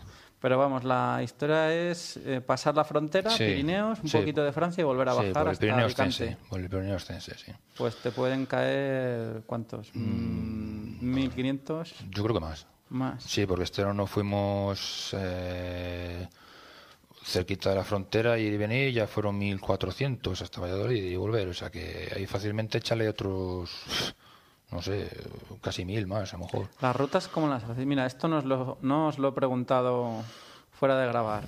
¿Las, ha- ¿Las hacéis cada uno en la moto o a veces vais los dos en una o los dos en el trique o cómo? Eso es impensable. O sea, según. Eso tiene que cada uno en la suya. Vale, o sea, Ahora ahí no hay, ahí no hay, no hay tregua. no hay discusión, ¿no? Como mucho en el trique cargas algún bulto. Sí, aprovecho tal, un ¿no? poco la, efectivamente, aprovechamos un poco la forma de vehículo que tenemos ahí posibilidad más de carga y bueno, pues a lo mejor voy yo más cargado, Aunque tengo menos respuesta, pero bueno, bueno, voy más cargado yo, la libero allá un poco y bueno, pues sí. Pero bueno, el trique al menos a velocidades legales, ¿no? Sí, no, no, no, no, sí, perfectamente, ¿no? Y perfectamente. puede aguantar kilómetros y bueno, kilómetros. eso te aburre. Claro, porque las tiradas pueden ser... Eh, 500, 600, Claro. depende, vamos, hablando de y con puertos y con todo. o Sí, sea, sí, leoninas. ¿no? Mm, Yo, yo soy una persona que no me hace mucho autovías. Las voy huyendo, de hecho, las, casi las autovías, si no me queda más remedio, voy, evidentemente, pero las voy huyendo un poco. Y busco más carretera un poco más... Si de X hay que ir por un punto, yo busco el punto más, no voy a decir más retorcido, pero sí más, más distra- para distraerme un poquito, vamos. En el, si ha- habéis escuchado el anterior podcast que comentaba yo Sí. que si hay alguien de Valladolid que me diga dónde sale de, dónde saliste, dónde sale la gente aquí de curvas. Me dijeron, Susana, ¿dónde era el pueblo ese que Guayar. No me dijiste tú Villa no sé qué? Villabáñez. Ah, bueno, mm, sí, puede ser que la- en la zona del, sí, de Villabañez, que arreglaron la carretera, la asfaltaron y, y puede ser que por ahí esté yendo la gente, no lo sé. Yo como el tema curvas no... Aquí poco, ¿no? Mm, Muy poco, si es que Valladolid no... Urueña Esto es como... algo. ¿Hacia? Urueña también hay Ur- unas Sí, puede ser. Sí, carreteras Sí. de estas locales que han asfaltado recientemente. Y entonces, bueno, pues el asfalto está bastante curioso, no hay baches. Y bueno, pues digo yo que ir a la gente por ahí, es que no, no lo sé, porque nosotros no, como no somos, no somos de curvas o de pepineros, pues no, no te puedo decir exactamente. Antaño era muy famosa las curvas de Cuellar, pero ahora ya está cortado ese cacho, quedó, quedó cortado el tráfico y, y, bueno, creo que se puede pasar, pero está cortado el tráfico, algo así. Entonces, claro, ahora tienes que hacer una aproximación, por lo menos mm, zona de Salamanca puedes encontrar, bueno, si vas a la Peña de Francia, seguro, ¿no? Peña de Francia, toda la zona de, de las Batuecas. todas esas Batueca, zonas, sí, La Vera, ¿no? Exacto. Bueno, ahí se hacía una, la de, en Jaraiz puede ser, en Jaraiz de la Vera había algo, ¿no? En, un- había una No, no, concentración. no, no lo recuerdo yo. Sí, en La Vera, en uno de estos pueblos, en Rosar de la. Vera o... No lo recuerdo yo eso. No lo recuerdo yo eso. Porque para arriba que te subes, León... Bueno, ya te subes al norte ya. claro, es que ya te tienes que tirar o a Asturias o a Cantabria. o a Cantabria. O, o a su defecto tener que tirarte hacia la zona de, de Madrid, de la Sierra, o por ahí. Es que no hay otra. Te tienes que meter mínimo 150 kilómetros para empezar a pillar cuatro cubas encadenadas. O sea, es así de claro. Yo no sé aquí dónde irá la gente, no Valladolid, no sé, desconozco. A lo mejor yo te digo, alguna carretera de estas locales que han asfaltado, que están de un asfalto bastante aceptable, digo yo, no lo sé. No lo sé dónde irá la gente. O Valladolid, como curvas, lo tienes muy complicado. Muy complicado. Muy complicado. sí. Bueno, yo lo que, lo que he visto, y bueno, ya sabéis que soy de aquí, pero vivo fuera y vengo Sí. de Guindas a Brevas, los radares aquí a nivel de ciudad, bueno, pero metralletas. Están- se han puesto es metralletas, increíble, sí, Es una o sea, pasada. Es increíble. o Es sea, increíble, se han puesto en plan o sea, de recaudar pero, pero- terrible. pero una pasada. Sí, sí, O sea, sí, sí, sí, sí, sí. Detrás de cada esquina hay uno. Y es que además no te- ni te enteras, ¿eh? Y es que dices, bueno, pues yo no iba tan deprisa. Muchísimos, Además, muchísimos. Hace poco hemos pagado una de, de- de- de radar, de, un radar de aquí de Urbano, y nos ponía que habíamos ido entre 61 y 80 kilómetros por hora.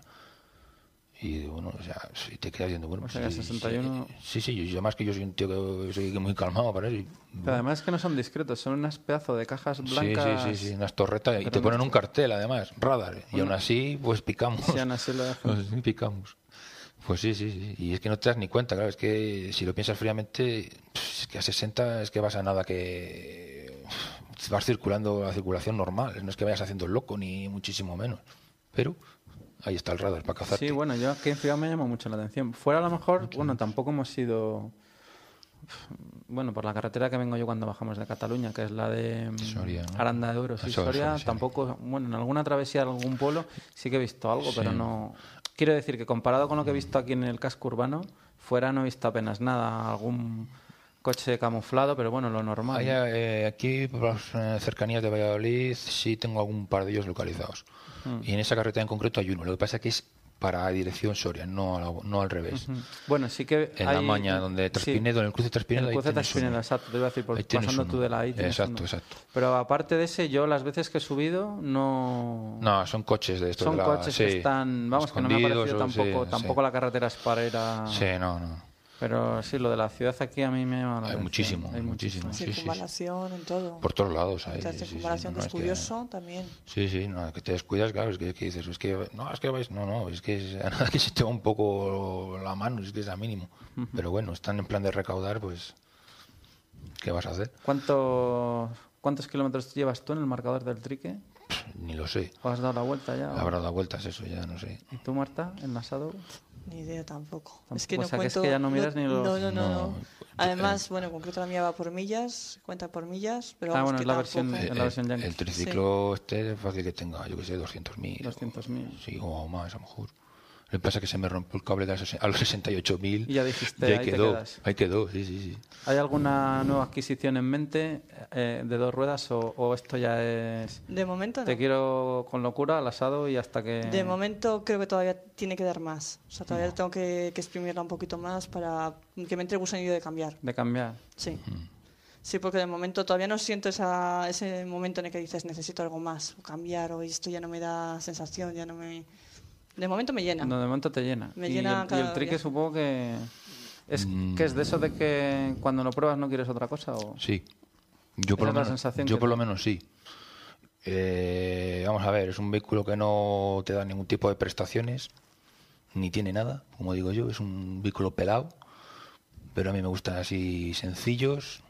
Pero es la esencia que tiene, ¿no? Yo es que voy buscando lo que te comentaba hace un rato, busco un poco lo- el sabor antaño, un poco. O sea, el salirte un poco de tanto relojito, tanta agujita, tanta tontería, y montarte y andar. Sí que es de lo que se trata al Y final. andar. Y realmente decir, he ido de aquí a aquí, de aquí a aquí, de aquí a aquí, punto. Y, y no sé, ni tengo marcador de no sé qué, ni tengo marcador. y ni me hace falta. Porque además yo ya le. bueno, son muchos años ya y sé de dónde coge, de dónde lo coge y, y- y lo que le pasa y lo que no le pasa. Ya nos entendemos, somos como un matrimonio. Bueno, claro, el motor, ya- el motor, el motor es de, de escarabajo, Sí, eso, eso es eterno. que es el, bueno, boxer, Boxer, sí. dos cilindros de... No, no, cuatro cilindros. ¿Cuatro cilindros? Cuatro cilindros, Ah. cuatro cilindros. De, 1600. ¿De aire forzado? o De aire forzado, de aire sí. forzado. Sí, de aire forzado. Eso lleva una, un, el, el alternador por la parte interior tiene una turbina que va conectada a una pieza que llaman campana, que es por donde circula el, el aire El forzado, aire forzado. que tiene una, una admisión y por ahí re- distribuye el aire a las, por las aletas de, de los cilindros y así lo refrigera. Sí, variará las prestaciones, lo notarás si hace calor. Son Sí. sensibles a la Sí, temperatura, sí, sí, sí. ¿no? A- sí que a la sí que sí que sí, sobre todo el- le gusta mucho el calor. Calor, en el calor va muy bien, muy bien. Y en cambio la humedad, alguna vez puede haber un rateo, luego sabe lo que pasa, tiene arte- starter automático, en cuanto paras un segundo, si hace frío, o hasta que salta otra vez, le cuesta mucho y tiene, además tiene ahí cierto consumo de gasolina ahí. Se nota que más huele a, a gasolina A sin gasol- quemar. sí, sí. Mm. Pero luego una vez que calienta, eso va como un tiro. O sea, ten- vamos a ver, cuando digo como un tiro, no estoy hablando de velocidades De velocidad- de alucinar, ni muchísimo menos, pero vamos, que vamos, sobrado. Ya te digo que es lo que tú dices, subirte y no quererte bajar. Y vienes de meterte una paliza de viaje, de viaje y, y estás pensando el día siguiente, a ver dónde voy mañana, ¿sabes? Y, y eso que es mm, hasta cierto punto es, es compli- eh, complicado y sencillo a la vez. Porque cuando le coges el truco es como una carretilla aquello, pero zona de curvas hay que trabajárselo, ¿eh? O sea, Claro, la digo- conducción es sí, muy diferente, ¿no? A Trabajas una- con los brazos, con los brazos y el cuerpo, bueno, hombre, no sé, vamos a ver, lo de ir en plan racing con un vehículo estos pues, es muy relativo, ¿no? Es- Pero quieras o no, yo que sé, nosotros que ya te digo que nosotros vamos por, cur- por carreteras un poco más fuera de, de mapa, vamos a decir así, te metes en puertos duros y te metes una zurrada, ¿eh? Sí, sí, sí, sí. Te- Sobre todo clavícula, toda la parte alta de aquí del tronco. O sea, trabaja. Sí, sí, sí, pero además llegas, pero bien. Y las manos, las manos muchísimo. Y los antebrazos también. De, es que, claro, ten en cuenta que es un vehículo que mide casi 4 metros de largo. Y se, se hay que trabajárselo. Claro, el lanzamiento de la horquilla además Es es- claro, tiene mucho lanzamiento de horquilla y, y hay que trabajárselo. Y eh, luego, no sé cómo serán los modernos, pero el mío ya tiene unos añitos y es de los. Es como si fuera, comparándolo con una Harley, es una- un Sobel, ¿no? Es un vehículo ya un poco antiguo. Y el sistema de suspensión delantera, pues es duro. No es rígido, pero es muy duro y. Tienes que ir con los Que te la, que, te la metes bien, sí, te la, te la das bien, sí, te la das bien. Bueno, pues nada, lo que os comentaba antes. Esto yo os agradezco que, Mm. que grabéis porque es un poco lo que decíamos antes. El, el podcast en sí, pues es eso, es subir, eh, subir a internet las tertulias, ¿no? Las Sí. tertulias que tienes con la gente.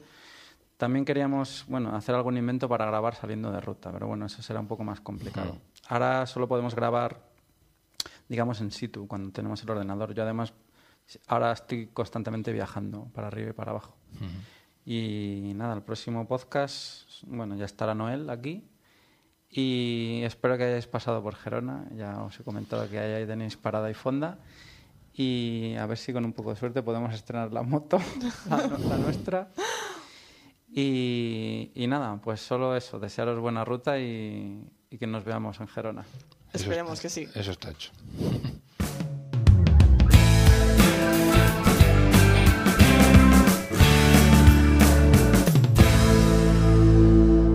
Pues esta es la entrevista. Noel, ya has visto que he intentado sí. meter un poco la sección fija de comentar el tema, un tema candente en el post y aprovechar también para, para hacerlo en la entrevista. ¿Y ya qué te parece yo, el tema? Les, les, agradezco a esta pareja motera su colaboración porque ha sido francamente muy interesante ¿no? y, y, muy amena. ¿no? Y un poco esta es la línea que creo que habíamos pensado no en seguir, entre otras cosas, el tema de las entrevistas, porque claro, hay mucha gente que, que tiene cosas muy interesantes que, que, que contar. ¿no? Uh -huh. ¿A ti el tema, el tema del 848 cómo lo ves? Eh, ¿Qué consejo le darías? Yo ya sabes mi postura. Que yo he dicho que un poco, ¿no? que yo, vaya preparando. Yo, yo, yo mi postura no, ya por, la sabes. Yo por, por motor y potencia y todo eso no la veo exagerada, mm, para nada, ¿no? Al contrario, pero lo que sí que encuentro es que la posición a mí me parece que es muy sacrificada más que en otras motos de ese tipo, incluso con más potencia. Entonces yo lo único que haría, como entiendo que son inversiones que normalmente uno se plantea para años, ¿no? a no ser que en su caso diga, no, mira, igual la cojo ahora y, y dentro de un año o dos voy a cambiar, yo lo que sí que miraría sería eso, decir, vale, ya que hago la inversión, no pasa nada, si es lo que lo que te gusta y esto, pero sobre todo intentar probar algo parecido eh, en posición, no por motor y demás, eh, yo que sé, sea de, de, algún amigo o que se la alquile o lo que sea. ¿Se, ¿Se, puede limitar la 848? ¿Lo sabes? No. ¿Hay no kit de limitación? No, no, En principio no. Ahora ya no. Ni, eh, bueno, antes sí que había. ver, antes sí que había. Ahora que comentas lo de que antes pruebe. Sí que se limitaba, pero con el nuevo carnet no hay posibilidad porque pasa de los. Antes de. Ahora que, lo, ahora que lo dices, sí que comentaba que no lo he mencionado lo de mm, ahora que has dicho tú lo de probar algo parecido, sí que comentaba el chaval que ha probado alguna R6 de algún amigo. Vale, por pero, ejemplo, postura R6, pues sí, por ejemplo, que, o Daytona, que se viene a... que es bastante también más radical, ¿no? Lo que pasa es que la Daytona a mí me parece que eh, quitando que mm, llevas una posición muy en cuña, ¿no? Pero me parece que es mucho más cómoda. La 848, al menos para mí o para mi constitución, ya solamente en cuanto de doblas en el depósito, o sea, que yo entiendo que está pensada para correr, para circuitos, o aunque no sea tampoco lo más potente, ¿no?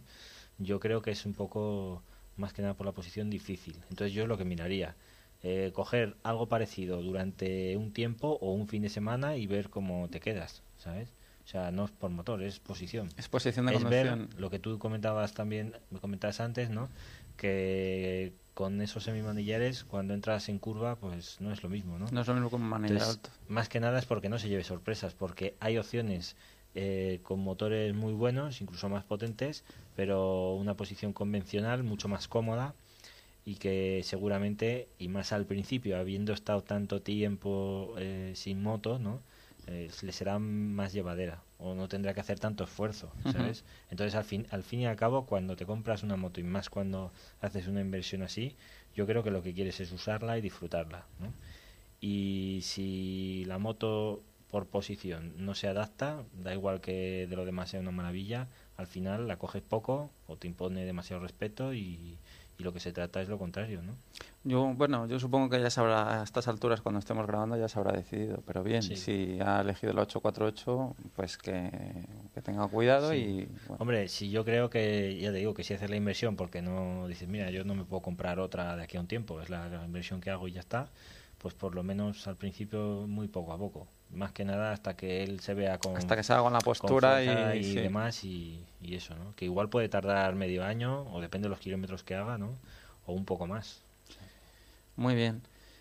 Semana Santa, Noel, Sí. ¿ha salido? Pues no. ¿No ha salido todavía? no ¿Has ha acabado la mudanza Estaba o qué? esperando para- Sí, bueno, la acabé, lo que pasa que ahora en casa, pues colocando cosas y demás, ¿no? ¿El ordenador está operativo? El ordenador lo tengo medio operativo, medio solo, y uf, pero bueno, ya está acabando de ultimarse los últimos detalles, ¿no? Y ya veremos a ver esta semana qué tal. Por eso aprovecho estos días. Y veo que hace algo de viento, ¿no? No sé si es por lo propio o algo o es eso que habían dicho un temporal o no sé qué. A ver, nosotros hemos salido, hemos salimos ayer y salimos hoy. Estuvimos, bueno, a, la verdad es que hemos hecho las de las de, las de siempre, las de Tosa y estas. las rutas cercanas, porque vamos a mirar las páginas de meteorología. En principio la, eh, la previsión para la previsión para mañana es mala. Sí, de hecho, y para hoy incluso, a partir de la tarde. y mañana mejor que hoy, digo, vale. Nosotros hemos salido con sol y... y, Para que con tanto viento a veces se hace muy difícil. Hmm, nos han caído unas gotas... nos han caído unas gotillas. Mira, en el radar, por ejemplo, ahora mismo lluvia no hay. Unas gotillas tapado. Nos han caído unas gotas esta mañana. Y, mañana, hay previsión de que sí. Mañana hay previsión tormenta. Hmm. El lunes, en cambio, sí que va a pintar bien, por lo menos por la mm. zona de Cataluña. Pues yo seguramente me esperaré, iré acabando cosillas en casa y seguramente el lunes miraré si está mm. seco de salir. Nos esperamos al lunes. Y aprovecho para decir una cosilla, que es el tema de las presiones en las ruedas, que ah. ya el otro día te lo dije algo, mm. no sé cuántas veces hay que repetirlo, ¿verdad? Se compra uno la moto, da igual que sea un scooter. De mirar las presiones antes de salir. Sí, se ve que es algo que no que no sé, sabes que no, no está no se estila o yo que sé, hay mucha gente que no las mira, o sea, pero, pero nada. Te lo digo porque el otro día, por ejemplo, vino a probar un chico una Z7 y medio y el anterior propietario, claro, se ve que era de estos también que no de aire pues le echaba poco, ¿no? Y dice, creo que en curva se va un poco y miramos y sí estaban por debajo de, de uno, o sea, pero bastante bajas. Una moto que lleva 2,5 delante, me parece, y 2,9 detrás. ¿Cada cuánto miras tú presiones? Cada, Yo normalmente. Cada salida, cada dos. Eh, la miro, eh, si la saco a menudo, eh, cada 15 días como, como máximo. Y luego, aparte, si ha estado un tiempo parada, mm, aunque sean 10 días, pues la miro igual antes de la salida que toque para ver cómo las llevo. Lo que pasa es que he visto, yo he observado que depende de las ruedas a veces y de cómo están montadas. Por lo general hay veces que hasta que, desde que las, las pones, ¿no? hasta que van cogiendo la forma y demás, a veces sí que se producen eh, fugas, ¿no? O en alguna de las ruedas, por ejemplo, la, delantera, yo veo que, o al menos en mi moto, sufre más. Pierde. Y, y, y, a veces es la que pierde algo más. Pero, por ejemplo, cuando lleva las de origen perdían, o sea, podía tener unas bajadas fuertes, lo cual me sorprendía, porque las ruedas estaban bien. Después de X kilómetros eh, ya se quedó totalmente normal. Y ahora, por ejemplo, con las que llevo, pues veo que, o sea, ya conociéndolas, veo que no bajan casi. O sea, que tú la... la he tenido parada, fíjate, un mes y medio, casi dos. La había dejado de presiones clavadas y cuando he vuelto estaban perfectas. No habían bajado nada. O sea, que tú lo achacas al, al montaje. En la mía normalmente... No, te digo montaje, te digo simplemente a que no hinchan las ruedas. A que no hinchan. ¿Sabes? Porque esto era porque el chaval pues no había... o, sea, que no las miran. Por ejemplo, a veces te vienen con un scooter y te dicen, oye, mira, que es que la rueda está así como un poco abombada. Mira, ¿ves? La pones a rodar y dices, pero tú miras las presiones y ya te dicen directamente, ya no es ni decir... No, no, sí, si tarda más de 5 segundos en responder, es que no las mira. Las presiones, no. Dice, vale, pones y está por los suelos. Entonces, claro, eso realmente, por eso lo quería comentar y recordar, es vital en paso por curva, es vital para la estabilidad, para el frenado. En una moto solo hay dos ruedas y si en un coche se nota, pues en esto más. Y no cuesta nada, ¿no? Luego apunto que normalmente, para los que no tenéis un manómetro fiable, en las gasolineras, al menos por esta zona o en nuestra provincia, yo he observado que suele estar o suelen dar eh, de más, entre 0,2, 0,4, incluso 0,5 eh, bares más. Entonces mm, no pasa nada si le echas un pelín más. La mía supongo que será por el tema de que, claro, lleva cámara, lleva cámara y la llanta mm. es de radios y, claro, la llanta no es sellada. Si pierde, va perdiendo. Si la tienes mucho tiempo parada, y yo normalmente presiones, si la uso habitualmente, salida sí, salida no. Claro, más o menos ese sería lo normal. Y lo que comentabas antes, eh, si lleva más de 10 o 15 días parada, sí, inmediatamente... Sí, porque no sabe, o sea, entre, es que más que nada es que en ese lapso de tiempo tú no sabes, aunque más o menos ya puedas, si lo haces habitualmente ya conoces cómo van las ruedas. Pero aún así, por la degradación, puede haber un punto en el que de repente una empiece, o por una pequeña fisura y no te enteres. Yo por esto lo decía porque sé que a veces uno lo hace eh, ópticamente y esto yo creo que es un error común en las ruedas de moto grande, ¿no? o, incluso en los mismos scooter o más scooter, tú miras este tipo de ruedas y sin cámara, ¿no? Y parece que llevan presión. O sea, si tú las ves, incluso estando bajas, parece que llevan presión. Sí, claro, pero... En el momento en que te montas, ya es más evidente que no, pero claro, una vez que va montada la persona, pues no se entera. Él mira y dice, o tocas, parece que hay presión y dices, oh, hostia, está bien, y marchas, y sin embargo engaña. O sea, que ojo. Nosotros ayer y en concreto hoy no hemos mirado presiones, pero bueno, acaba de salir del taller, ya lo mm. sabes. No, entonces Y entonces pues yo a veces hasta después del taller más que nada, sí, más que nada porque a veces te la ponen y no sabes si, ¿sabes? Igual te han puesto más o menos lo estándar o a ojo y bueno. Bueno, Ángel, siempre Ángel, como ya me conoce y sabe el uso que, que íbamos a dar a la moto, ya, ya ha dejado las presiones. Ha cambiado ruedas, por cierto. Los Pirelli Angel, esto bien, bien, bueno, tampoco tengo, solo han sido dos salidas y pero bien. La verdad es que me han dado confianza. en, teoría son duretes, sí. vendrían a sustituir a los a los Diablo Estrada. Sí, exacto. Y... y bastante mejor porque aquellos creo que eran ladrillos, ¿no? Según en teoría, algunas personas dice que había vamos, hay gente que no le gustaba nada, pero de los Diablo en teoría era la era la más dura, el compuesto más duro, el más rutero. Lo que pasa es que bueno, tiene la franja de utilización de temperatura eh, es más para invierno, o sea, cogen la temperatura buena de funcionamiento antes. ¿Vale? Entonces lo que te puede pasar en verano con mucho calor es que no agarren, pero no porque no, no, no agarren, pero no porque llevan poca temperatura, sino porque te has pasado por arriba de su rango de temperatura óptima. Normalmente eso yo es lo que veo, por ejemplo, con los Sport Touring, que suele pasar, que, no, que van muy bien todo el año, van muy bien en invierno, mm, cuando eso llevan bastante silicio, pero cuando llega el punto en el que, que aprieta mucho, porque el, asfalto ya esté muy caliente o porque tú ya lleves horas rodando y haya zonas un poquito así, yo ahí es donde es lo que dices, veo que, que pierde, ¿no? O sea, que, que, es el punto ese de más calor. Yo de momento aguantaré con estas ruedas porque ya te digo que, que bueno, lo poco que, que he ido con ellas me gustan y lo que sí que haré, es, si veo que me pasa esto, ¿no? que veo que llega el calor fuerte y se pasan de temperatura, pues meter, algo más blando eh, que funcione de temperatura un poco más arriba y, reservarlas para volverlas a montar. esta idea ¿eh? también. O mm. sea, ahora tengo la, tengo bueno, tengo un invento que es la Road Attack de Continental detrás y delante la cómo se llama esta la Conti Motion porque me había durado más mm, en teoría la, la, de atrás que sería rutera dura más deportiva aún dentro de rutera y, y la delantera y la delantera mm, rutera. Rutera. Sport Touring normal vale lo que pasa es que duración es mayor de lo que me esperaba. Bueno al principio era inferior porque yo pensaba que iba a hacer con la trasera más o sea que cambiaría todo el juego. Cambié trasera o sea quité la Conti Motion con 5000 y pico y entonces le metí la ROAD, simplemente por ver, ¿no? A ver qué pasaba. Y en general va muy bien. No he notado ningún extraño ni nada raro, pero por fundirlas. Y luego cuando acabe sí que meteré la siguiente gama un poco más deportiva, ¿no? Y más de cara a coincidir con los calores. Aunque yo en verano la saco poco, pero bueno. Sí, bueno, yo en verano, en verano sí pero tu moto es un poquito más fresca, yo creo. Yo en verano, en verano la saco más. De todas maneras, hacía entre el tema este de que estado en el taller y el invierno, que ha sido bastante crudo, llevaba tiempo sin, sin ir en moto y ya he notado, mm. ya he notado la espalda. Teniendo moto, yo he estado, creo que en los últimos años lo más, porque he estado casi dos meses. O sea, una cosa. Pero bueno, cuando no te queda otro remedio porque estás con jaleos y cosas pendientes, ¿no? que hacer, pues Luego, aparte lo que dices tú, que el tiempo ha sido más durillo, ¿no?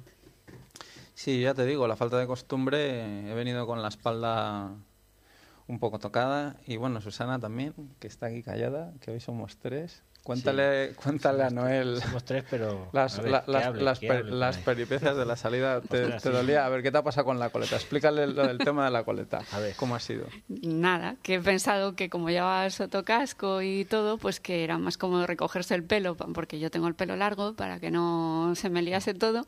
Y nada, me he puesto una coleta bien alta y, y claro, yo por el camino, como me iba doliendo el cuello, supongo que de la postura y la falta de costumbre, pues he dicho, bueno, pues este dolor de que se me está subiendo por la cabeza es del cuello, seguro que es del cuello. Y ya de repente he dicho, a ver si va a ser la coleta, porque he movido así la cabeza y he notado que se me estaba clavando justo en el punto en que estaba la coleta. Y entonces le iba a decir ya que parase porque ya me estaba empezando a poner mal justo parado y, y, sí, era la coleta, me la he quitado y ya se acabó el problema. Aún así el, el cuello me ha seguido doliendo, pero bueno. ¿Qué tal la posición en la moto? La posición buena. Yo pensé que, que las piernas iban a ir más arriba, que iba a notar, pues eso, y posición porque claro tu posición ya de por sí es bastante radical mi, posición es radical y te obligará a ti a ir igual ¿no? Mm. claro sí yo noto que voy más o menos pues eso un poco como va él hacia abajo. De vez en cuando pues dices uff me voy a estirar un poco un poco en alguna recta o algo sí exactamente aprovechas depende de qué tramo para estirarte o vamos pero se hace ejercicio. Sí pero bueno claro si te gusta pues al final te acostumbrarás claro, de todas maneras la falta en kilómetros, es lo que la he comentado yo. Yo cuando, bueno, ya lo comentamos en el anterior podcast, yo cuando la estrené es que paré a la media hora y dije, madre mía, ¿qué te has comprado, tío? O sea, estaba, estaba deshecho.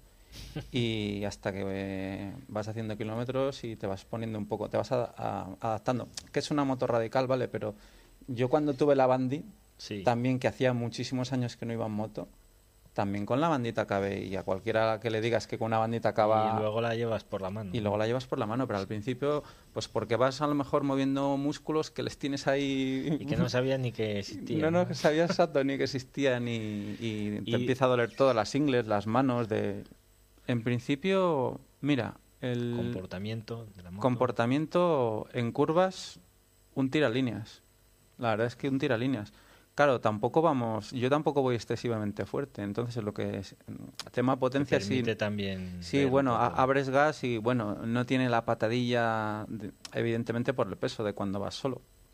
Pero vamos, que potencia no, no, he echado en falta. Sí que se nota un poco que cambia la geometría. A ver, va, la nota es más baja de atrás y un poco más levantada de adelante. Pero bueno, como ya la postura es inclinada de por sí, o sea, ya vas, ya cargas en la rueda delantera. Lo equilibra un poco, ¿no? Lo equilibra un poco.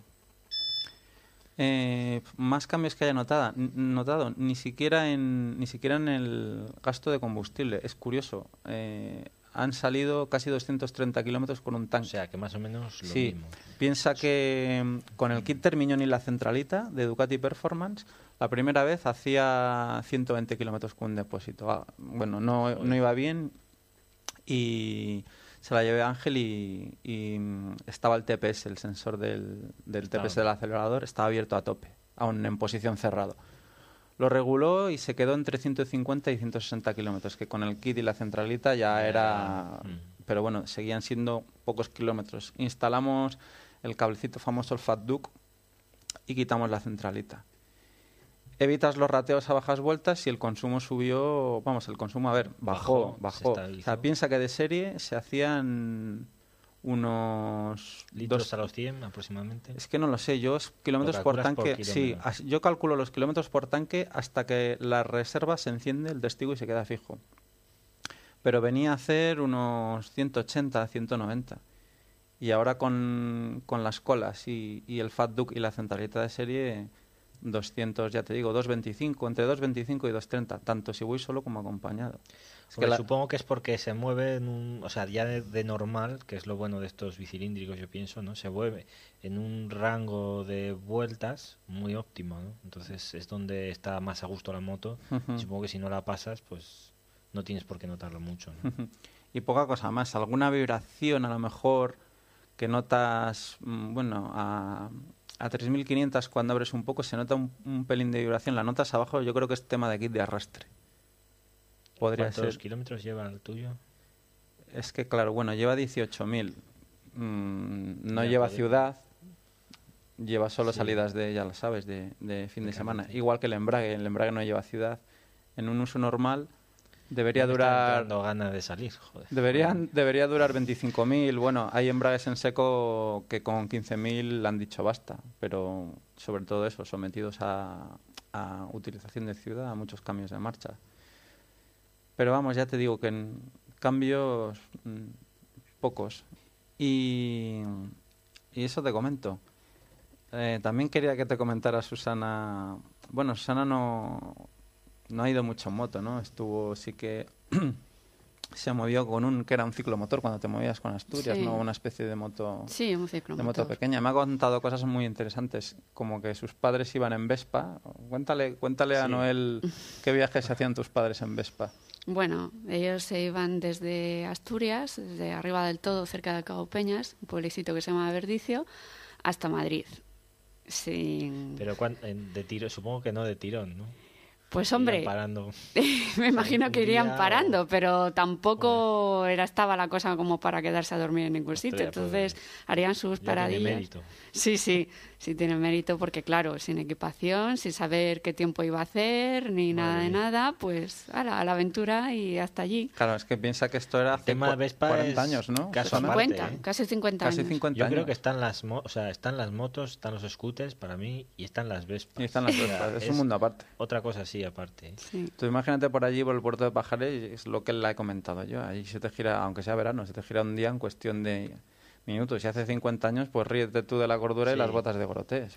No, y ahora, mira, el otro día justo, nada, probé muy poco. Una Ves- bueno, las Piaggio Vespa, la 250 GT, Ujú. y yo ya, claro, no tienen nada que ver en sonido ni nada, sin embargo, es un tipo de moto que igual estéticamente, yo por lo menos no me llama la atención, pero reconozco que me ha sorprendido, que me parece que es muy, muy cómoda en general, eh, estaba bien acabada y aparte de que es ligera y fácil de llevar, me sorprendió la maniobrabilidad de la moto, o sea, haces giros incluso a- en parado y a baja ve- velocidad que es que con otros scooters son imposibles.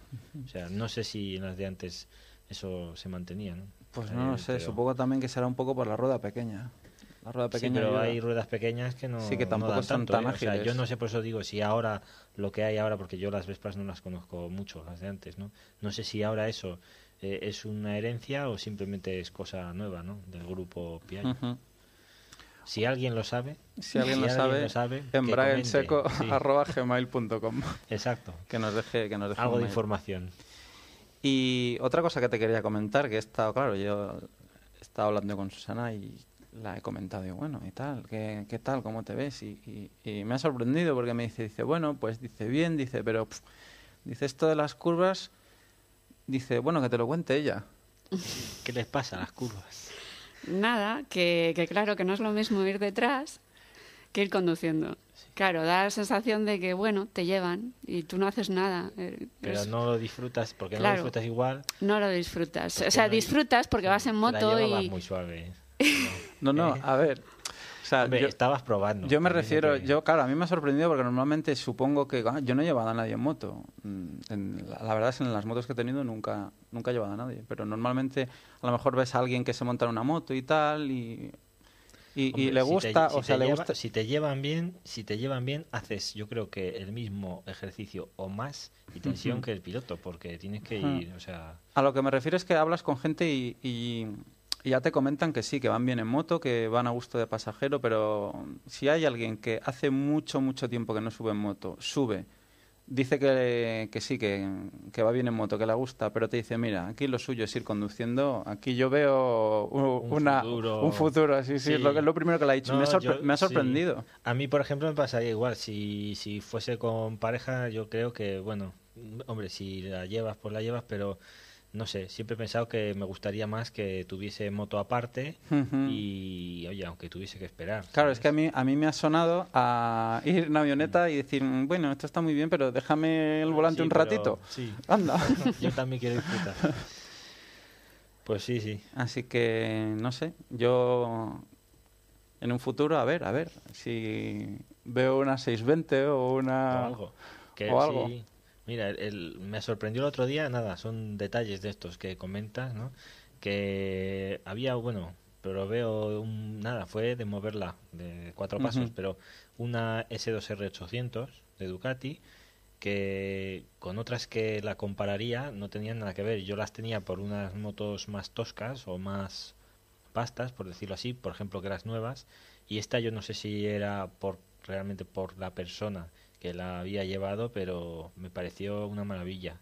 Muy manejable, muy suave, o sea, se la veía ágil. Sí, y sí. yo creo, por eso, que quizás en Ducati, que a veces lo hemos comentado, ¿no? eh, son motos que se notan mucho las manos que la llevan y las manos Las manos que la tocan, sí, sí. que hacen los mantenimientos. Son, como ¿no? me decía mi uno, motos para... Sí, son para manos, no para pies. Sí, y realmente mm, tengo que decir que sí. O sea, el otro día lo pude comprobar porque me había pasado en general, todas las que había tocado tenía esa opinión, ¿no? Y el otro día encontré la que dije, joder, madre Mm. mía. Luego también Susana me ha comentado, el, analizando un poco el tema de las rutas. Básicamente hemos hecho dos rutas. Una muy abierta, eh, carretera todo curvas, ¿no? Pero una muy abierta, rápida. Y luego hemos hecho una más ratonera, más de ver el paisaje. Y Susana, ¿a ti te Mm. ha gustado más? También me ha sorprendido, porque normalmente a la gente le gusta más la, la más ratonerilla, la más... y a ti en cambio te ha gustado la más... La abierta.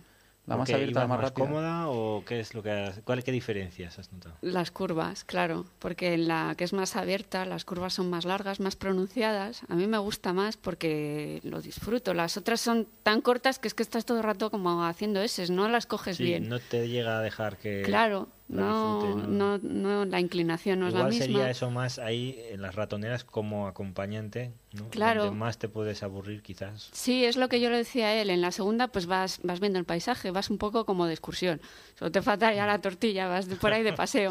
Pero la primera, yo la primera la veo para conducirla. Y la segunda, pues eso, para, para que te lleven para mirar a ver el paisaje. Lo que pasa, Susana, es que, claro, piensa que de rutas aquí de ese tipo abiertas solo hay esa Hay ta- poca tapiz mm, ah, Sí. y poco más. Es que, mm, Sí, sí, yo sí. es una zona para acostumbrarte a. claro, es que también a mí, a mí me ha sorprendido que me comentara eso, porque yo le he explicado, digo, mira, es que si toda esa ruta la quitas el otro carril, la quitas los guardarraíles y la ensanchas un poco más, tienes un circuito.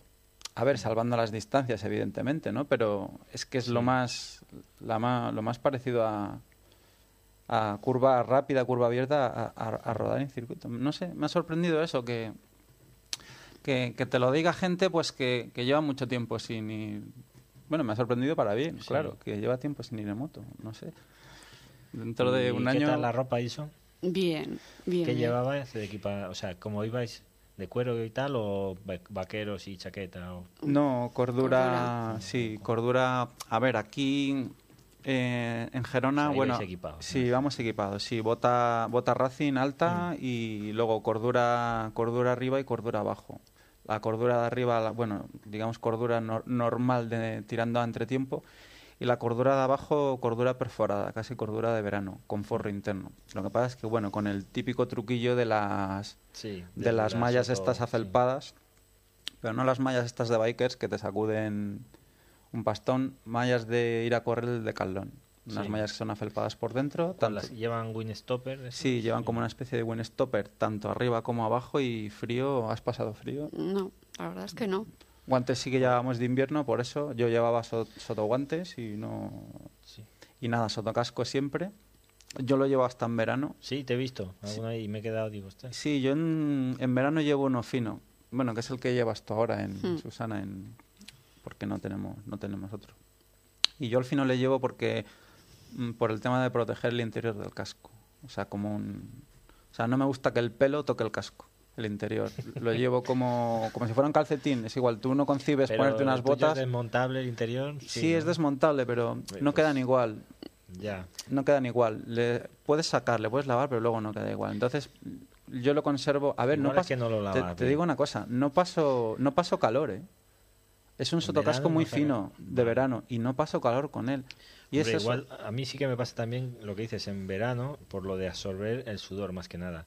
De hecho tengo alguna bandana de estas tipo custom porque al fin y al cabo son las que había por ahí y la llevo por eso. A veces si veo que va a hacer mucho calor, pues oye, me la pongo más que nada porque absorba, ¿no? Un poco.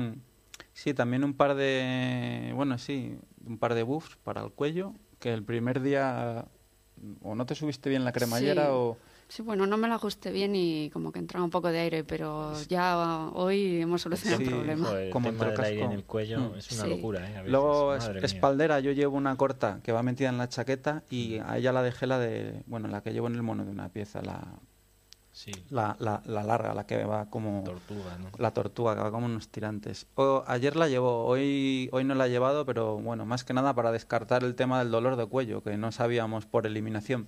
Para saber de dónde venía, si venía de la coleta, venía de la postura, venía de la espaldera, porque Sí. la, la espaldera llega desde la rabadilla casi hasta la nuca, entonces, vale, no te dejas tirarte tampoco. Y yo no sé, ¿has notado diferencia hoy o...? Bueno, yo creo que hoy me ha dolido un poco menos, pero que yo no creo que sea la, la espaldera, espaldera. es más pues la falta de costumbre de la posición y ¿El casco no es, es nuevo o no? no. No. No, bueno, el casco sí. Bueno, a ver, Sí. nuevo, me re- si a nuevo te refieres eh, comprado desde hace dos días, no es nuevo, pero tiene, Pero está usado. está usado, pero cuatro salidas, o sea, está nuevo. O sea, no, bueno, simplemente será eso, la falta de costumbre. Sí. ¿sabes? el casco es un, Muchas cosas que estrenan. es y un X-Lite, un, el réplica Giacomo Ah, sí, Agostini, verdad que me y está dijiste. impecable, o sea, está, ya te digo, tiene cuatro salidas. No, yo tengo un Arai de gama más baja, bueno, bastante para burraquear, como dijo aquel, eh, un poco hecho polvo. y, el tema de los cascos. y, eh. y- y es el que uso yo, porque bueno, ya ah, teniendo que comprar toda la equipación nueva Sí. para ella, bueno, pues mira, el casco ya... Sí, otra curiosidad al hilo de lo de los cascos, un inciso, ¿vale? Porque el otro día me pasó que me apetecía coger la 16 que tenemos allí en trabajo, ¿no? Y tenía cosas que hacer, había ido por la mañana y dije, bueno, mira, aprovecho, digo, porque me estoy mirando de coger una. Pues bueno, porque lo que dices, o tienes dos motos y la segunda moto mm, te es fácil, o dices, hostia, si te coges determinada segunda moto es tener dos motos grandes y dices, pues mira, scooter, que al fin y al cabo es algo que conocemos de siempre y tal, y me estoy mirando, claro, los de rueda alta de 16 siempre me habían gustado, ¿no? Y la 16, pues lo poco que la había probado también me parecía que era una buena máquina, ¿no? La Y- 16 es, sí, perdona, la Noel. 16 es Suzuki 16, hay 125 y 150, no sé por qué Hmm. no hay más, supongo que porque al salir como competencia de la, de la Scoopy en el 2008, aunque para mí sí que lleva algunos puntos mejorados, ¿no? o que la hacen ganadora ¿no? frente a la Scoopy, pero yo supongo que claro, no tendrían todas consigo de ver cuál era el volumen de ventas que podían conseguir y, y yo ahora por lo menos que yo sepa no hay más que 125 150 y no sé de que vaya a haber más pero le iría bien no más no porque vaya mal la moto sino pues porque hombre siempre merecería la pena tener un 200 o dos y medio o 300 no pues total que el otro día la cogí para desquitarme y hice carretera con ella. Digo bueno a ver cómo, cómo va. Y era eso la 125 y Sí, la me estamos- había es este modelo. exactamente sí. La estamos viendo ahora en el- foto En foto.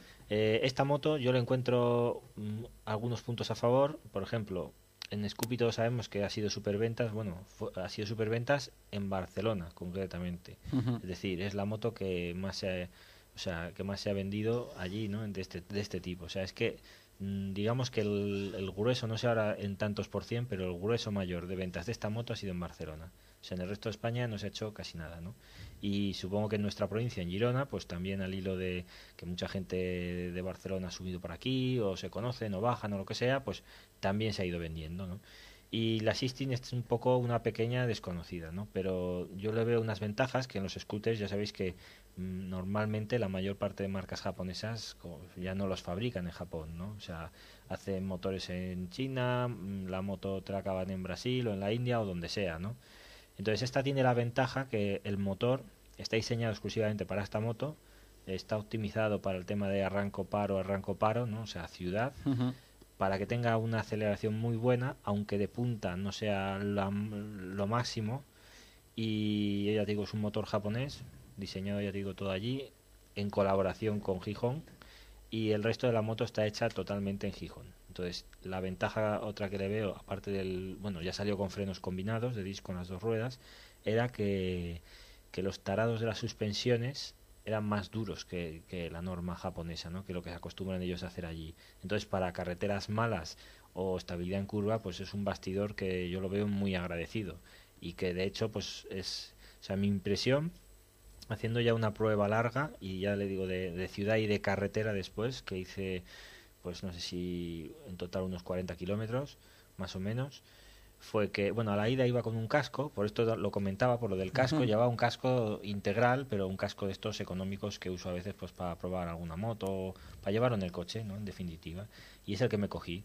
Y al salir de ya a carretera, al salir de ciudad, pues bueno, daba el aire por todos lados, son cascos muy ruidosos, ¿no? Y si te digo la verdad se me estaban quitando las ganas de, ir ya con la moto, ¿no? Total que cuando llegué a casa me cogí el casco bueno o el casco grande, ¿no? Que en este caso es un Suber S1 Pro y el tema del silencio y de la protección aerodinámica mm, se nota tanto o sea que es que en cuanto salí de casa es como si era otra moto. O sea, me lo pasé, pero bomba. Hombre, sí, el casco, el casco se nota. El, por ejemplo, el que llevo yo... Es un suplicio, ¿eh? Sí, sí, el Arai que llevo yo... A ver, a mí me gusta, es bajo de gama, eh, pero... Bueno, de hecho, ya cuando cogí el, el, el, X-Lite, que los hace Nolan, sí, ya me costó, me costó salir de Arai pero le encuentro ruidoso. pues ese es un problema. Le encuentro ruidoso. En cambio, el X-Lite, tú, Susana, no sé cómo. Bueno, como tampoco tienes una, otra referencia de otros cascos, pero. Yo voy bien con él. La verdad es que no noto a mí no me molesta el ruido ni me molesta nada. Pues yo fue un cambio, ya te digo que, vamos a ver, y que ya lo sabía, pero a veces es esto que, mira, justo fue como, como coger otra moto. Y de hecho a la vuelta es que hasta, vamos, fui de maravilla, hasta delante algún autobús y todo. ¿En qué, en, qué, ¿En qué precios están los Uber, Noel? Pues depende de dónde los compres. El precio, yo por ejemplo cuando lo compré estaba por los 600 euros, pero luego pues depende del color, depende del sitio. Claro, yo cuando lo cogí este acababa de salir al mercado, había tenido varios Suber más, un C2 y un R1, ¿no? Y el C2 era el que concretamente había usado más tiempo y bueno, era ya bastante silencioso, de hecho hasta ahora que está el C3 era el, el, modular más silencioso, ¿no? Se consideraba y la verdad es que cumplía muy bien y lo notaba igual, o sea, cambiaba otros cascos y siendo modular se notaba. Eh, pero mira, luego al final el tema de, llevarlo y que sea abatible, que te lo levantes, que te lo quites, a mí al final me incomodaba más y por eso dije pues vuelta al integral y, la verdad es que muy bien. O sea, el tema de, sonido se nota mucho. Y bueno, no es el único casco ¿no? que tenga un bajo nivel de sonido, pero que lo digo porque a veces si, si igual uno va en moto o en scooter o en lo que sea y haces carretera sobre todo y, acabas mareado, pues que merece la pena a veces pensar si, si, si cogerse un buen casco, ¿no?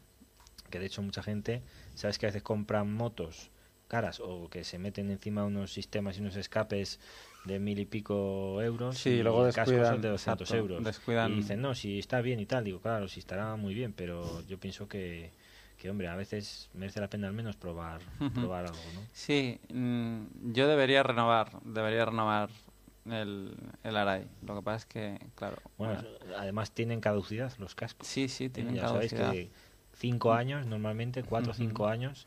Y puedo dar fe de ello porque, de hecho, algún cliente alguna vez ha venido y me ha enseñado el casco y ha dicho: Mira, si casi no lo había usado, lo he tenido unos años ahí en el trastero y se deshacía la espuma. Bien, pues ya llevamos una hora larga de podcast. Yo creo que aquí con el tema este de cascos lo dejamos si os parece, Noel y Susana, y al resto de oyentes emplazaros al próximo podcast. Ya sabéis que para cualquier sugerencia que tengáis, estamos en embraguenseco, con dos es, embraguenseco, arroba gmail.com. Un saludo a todos y hasta la próxima.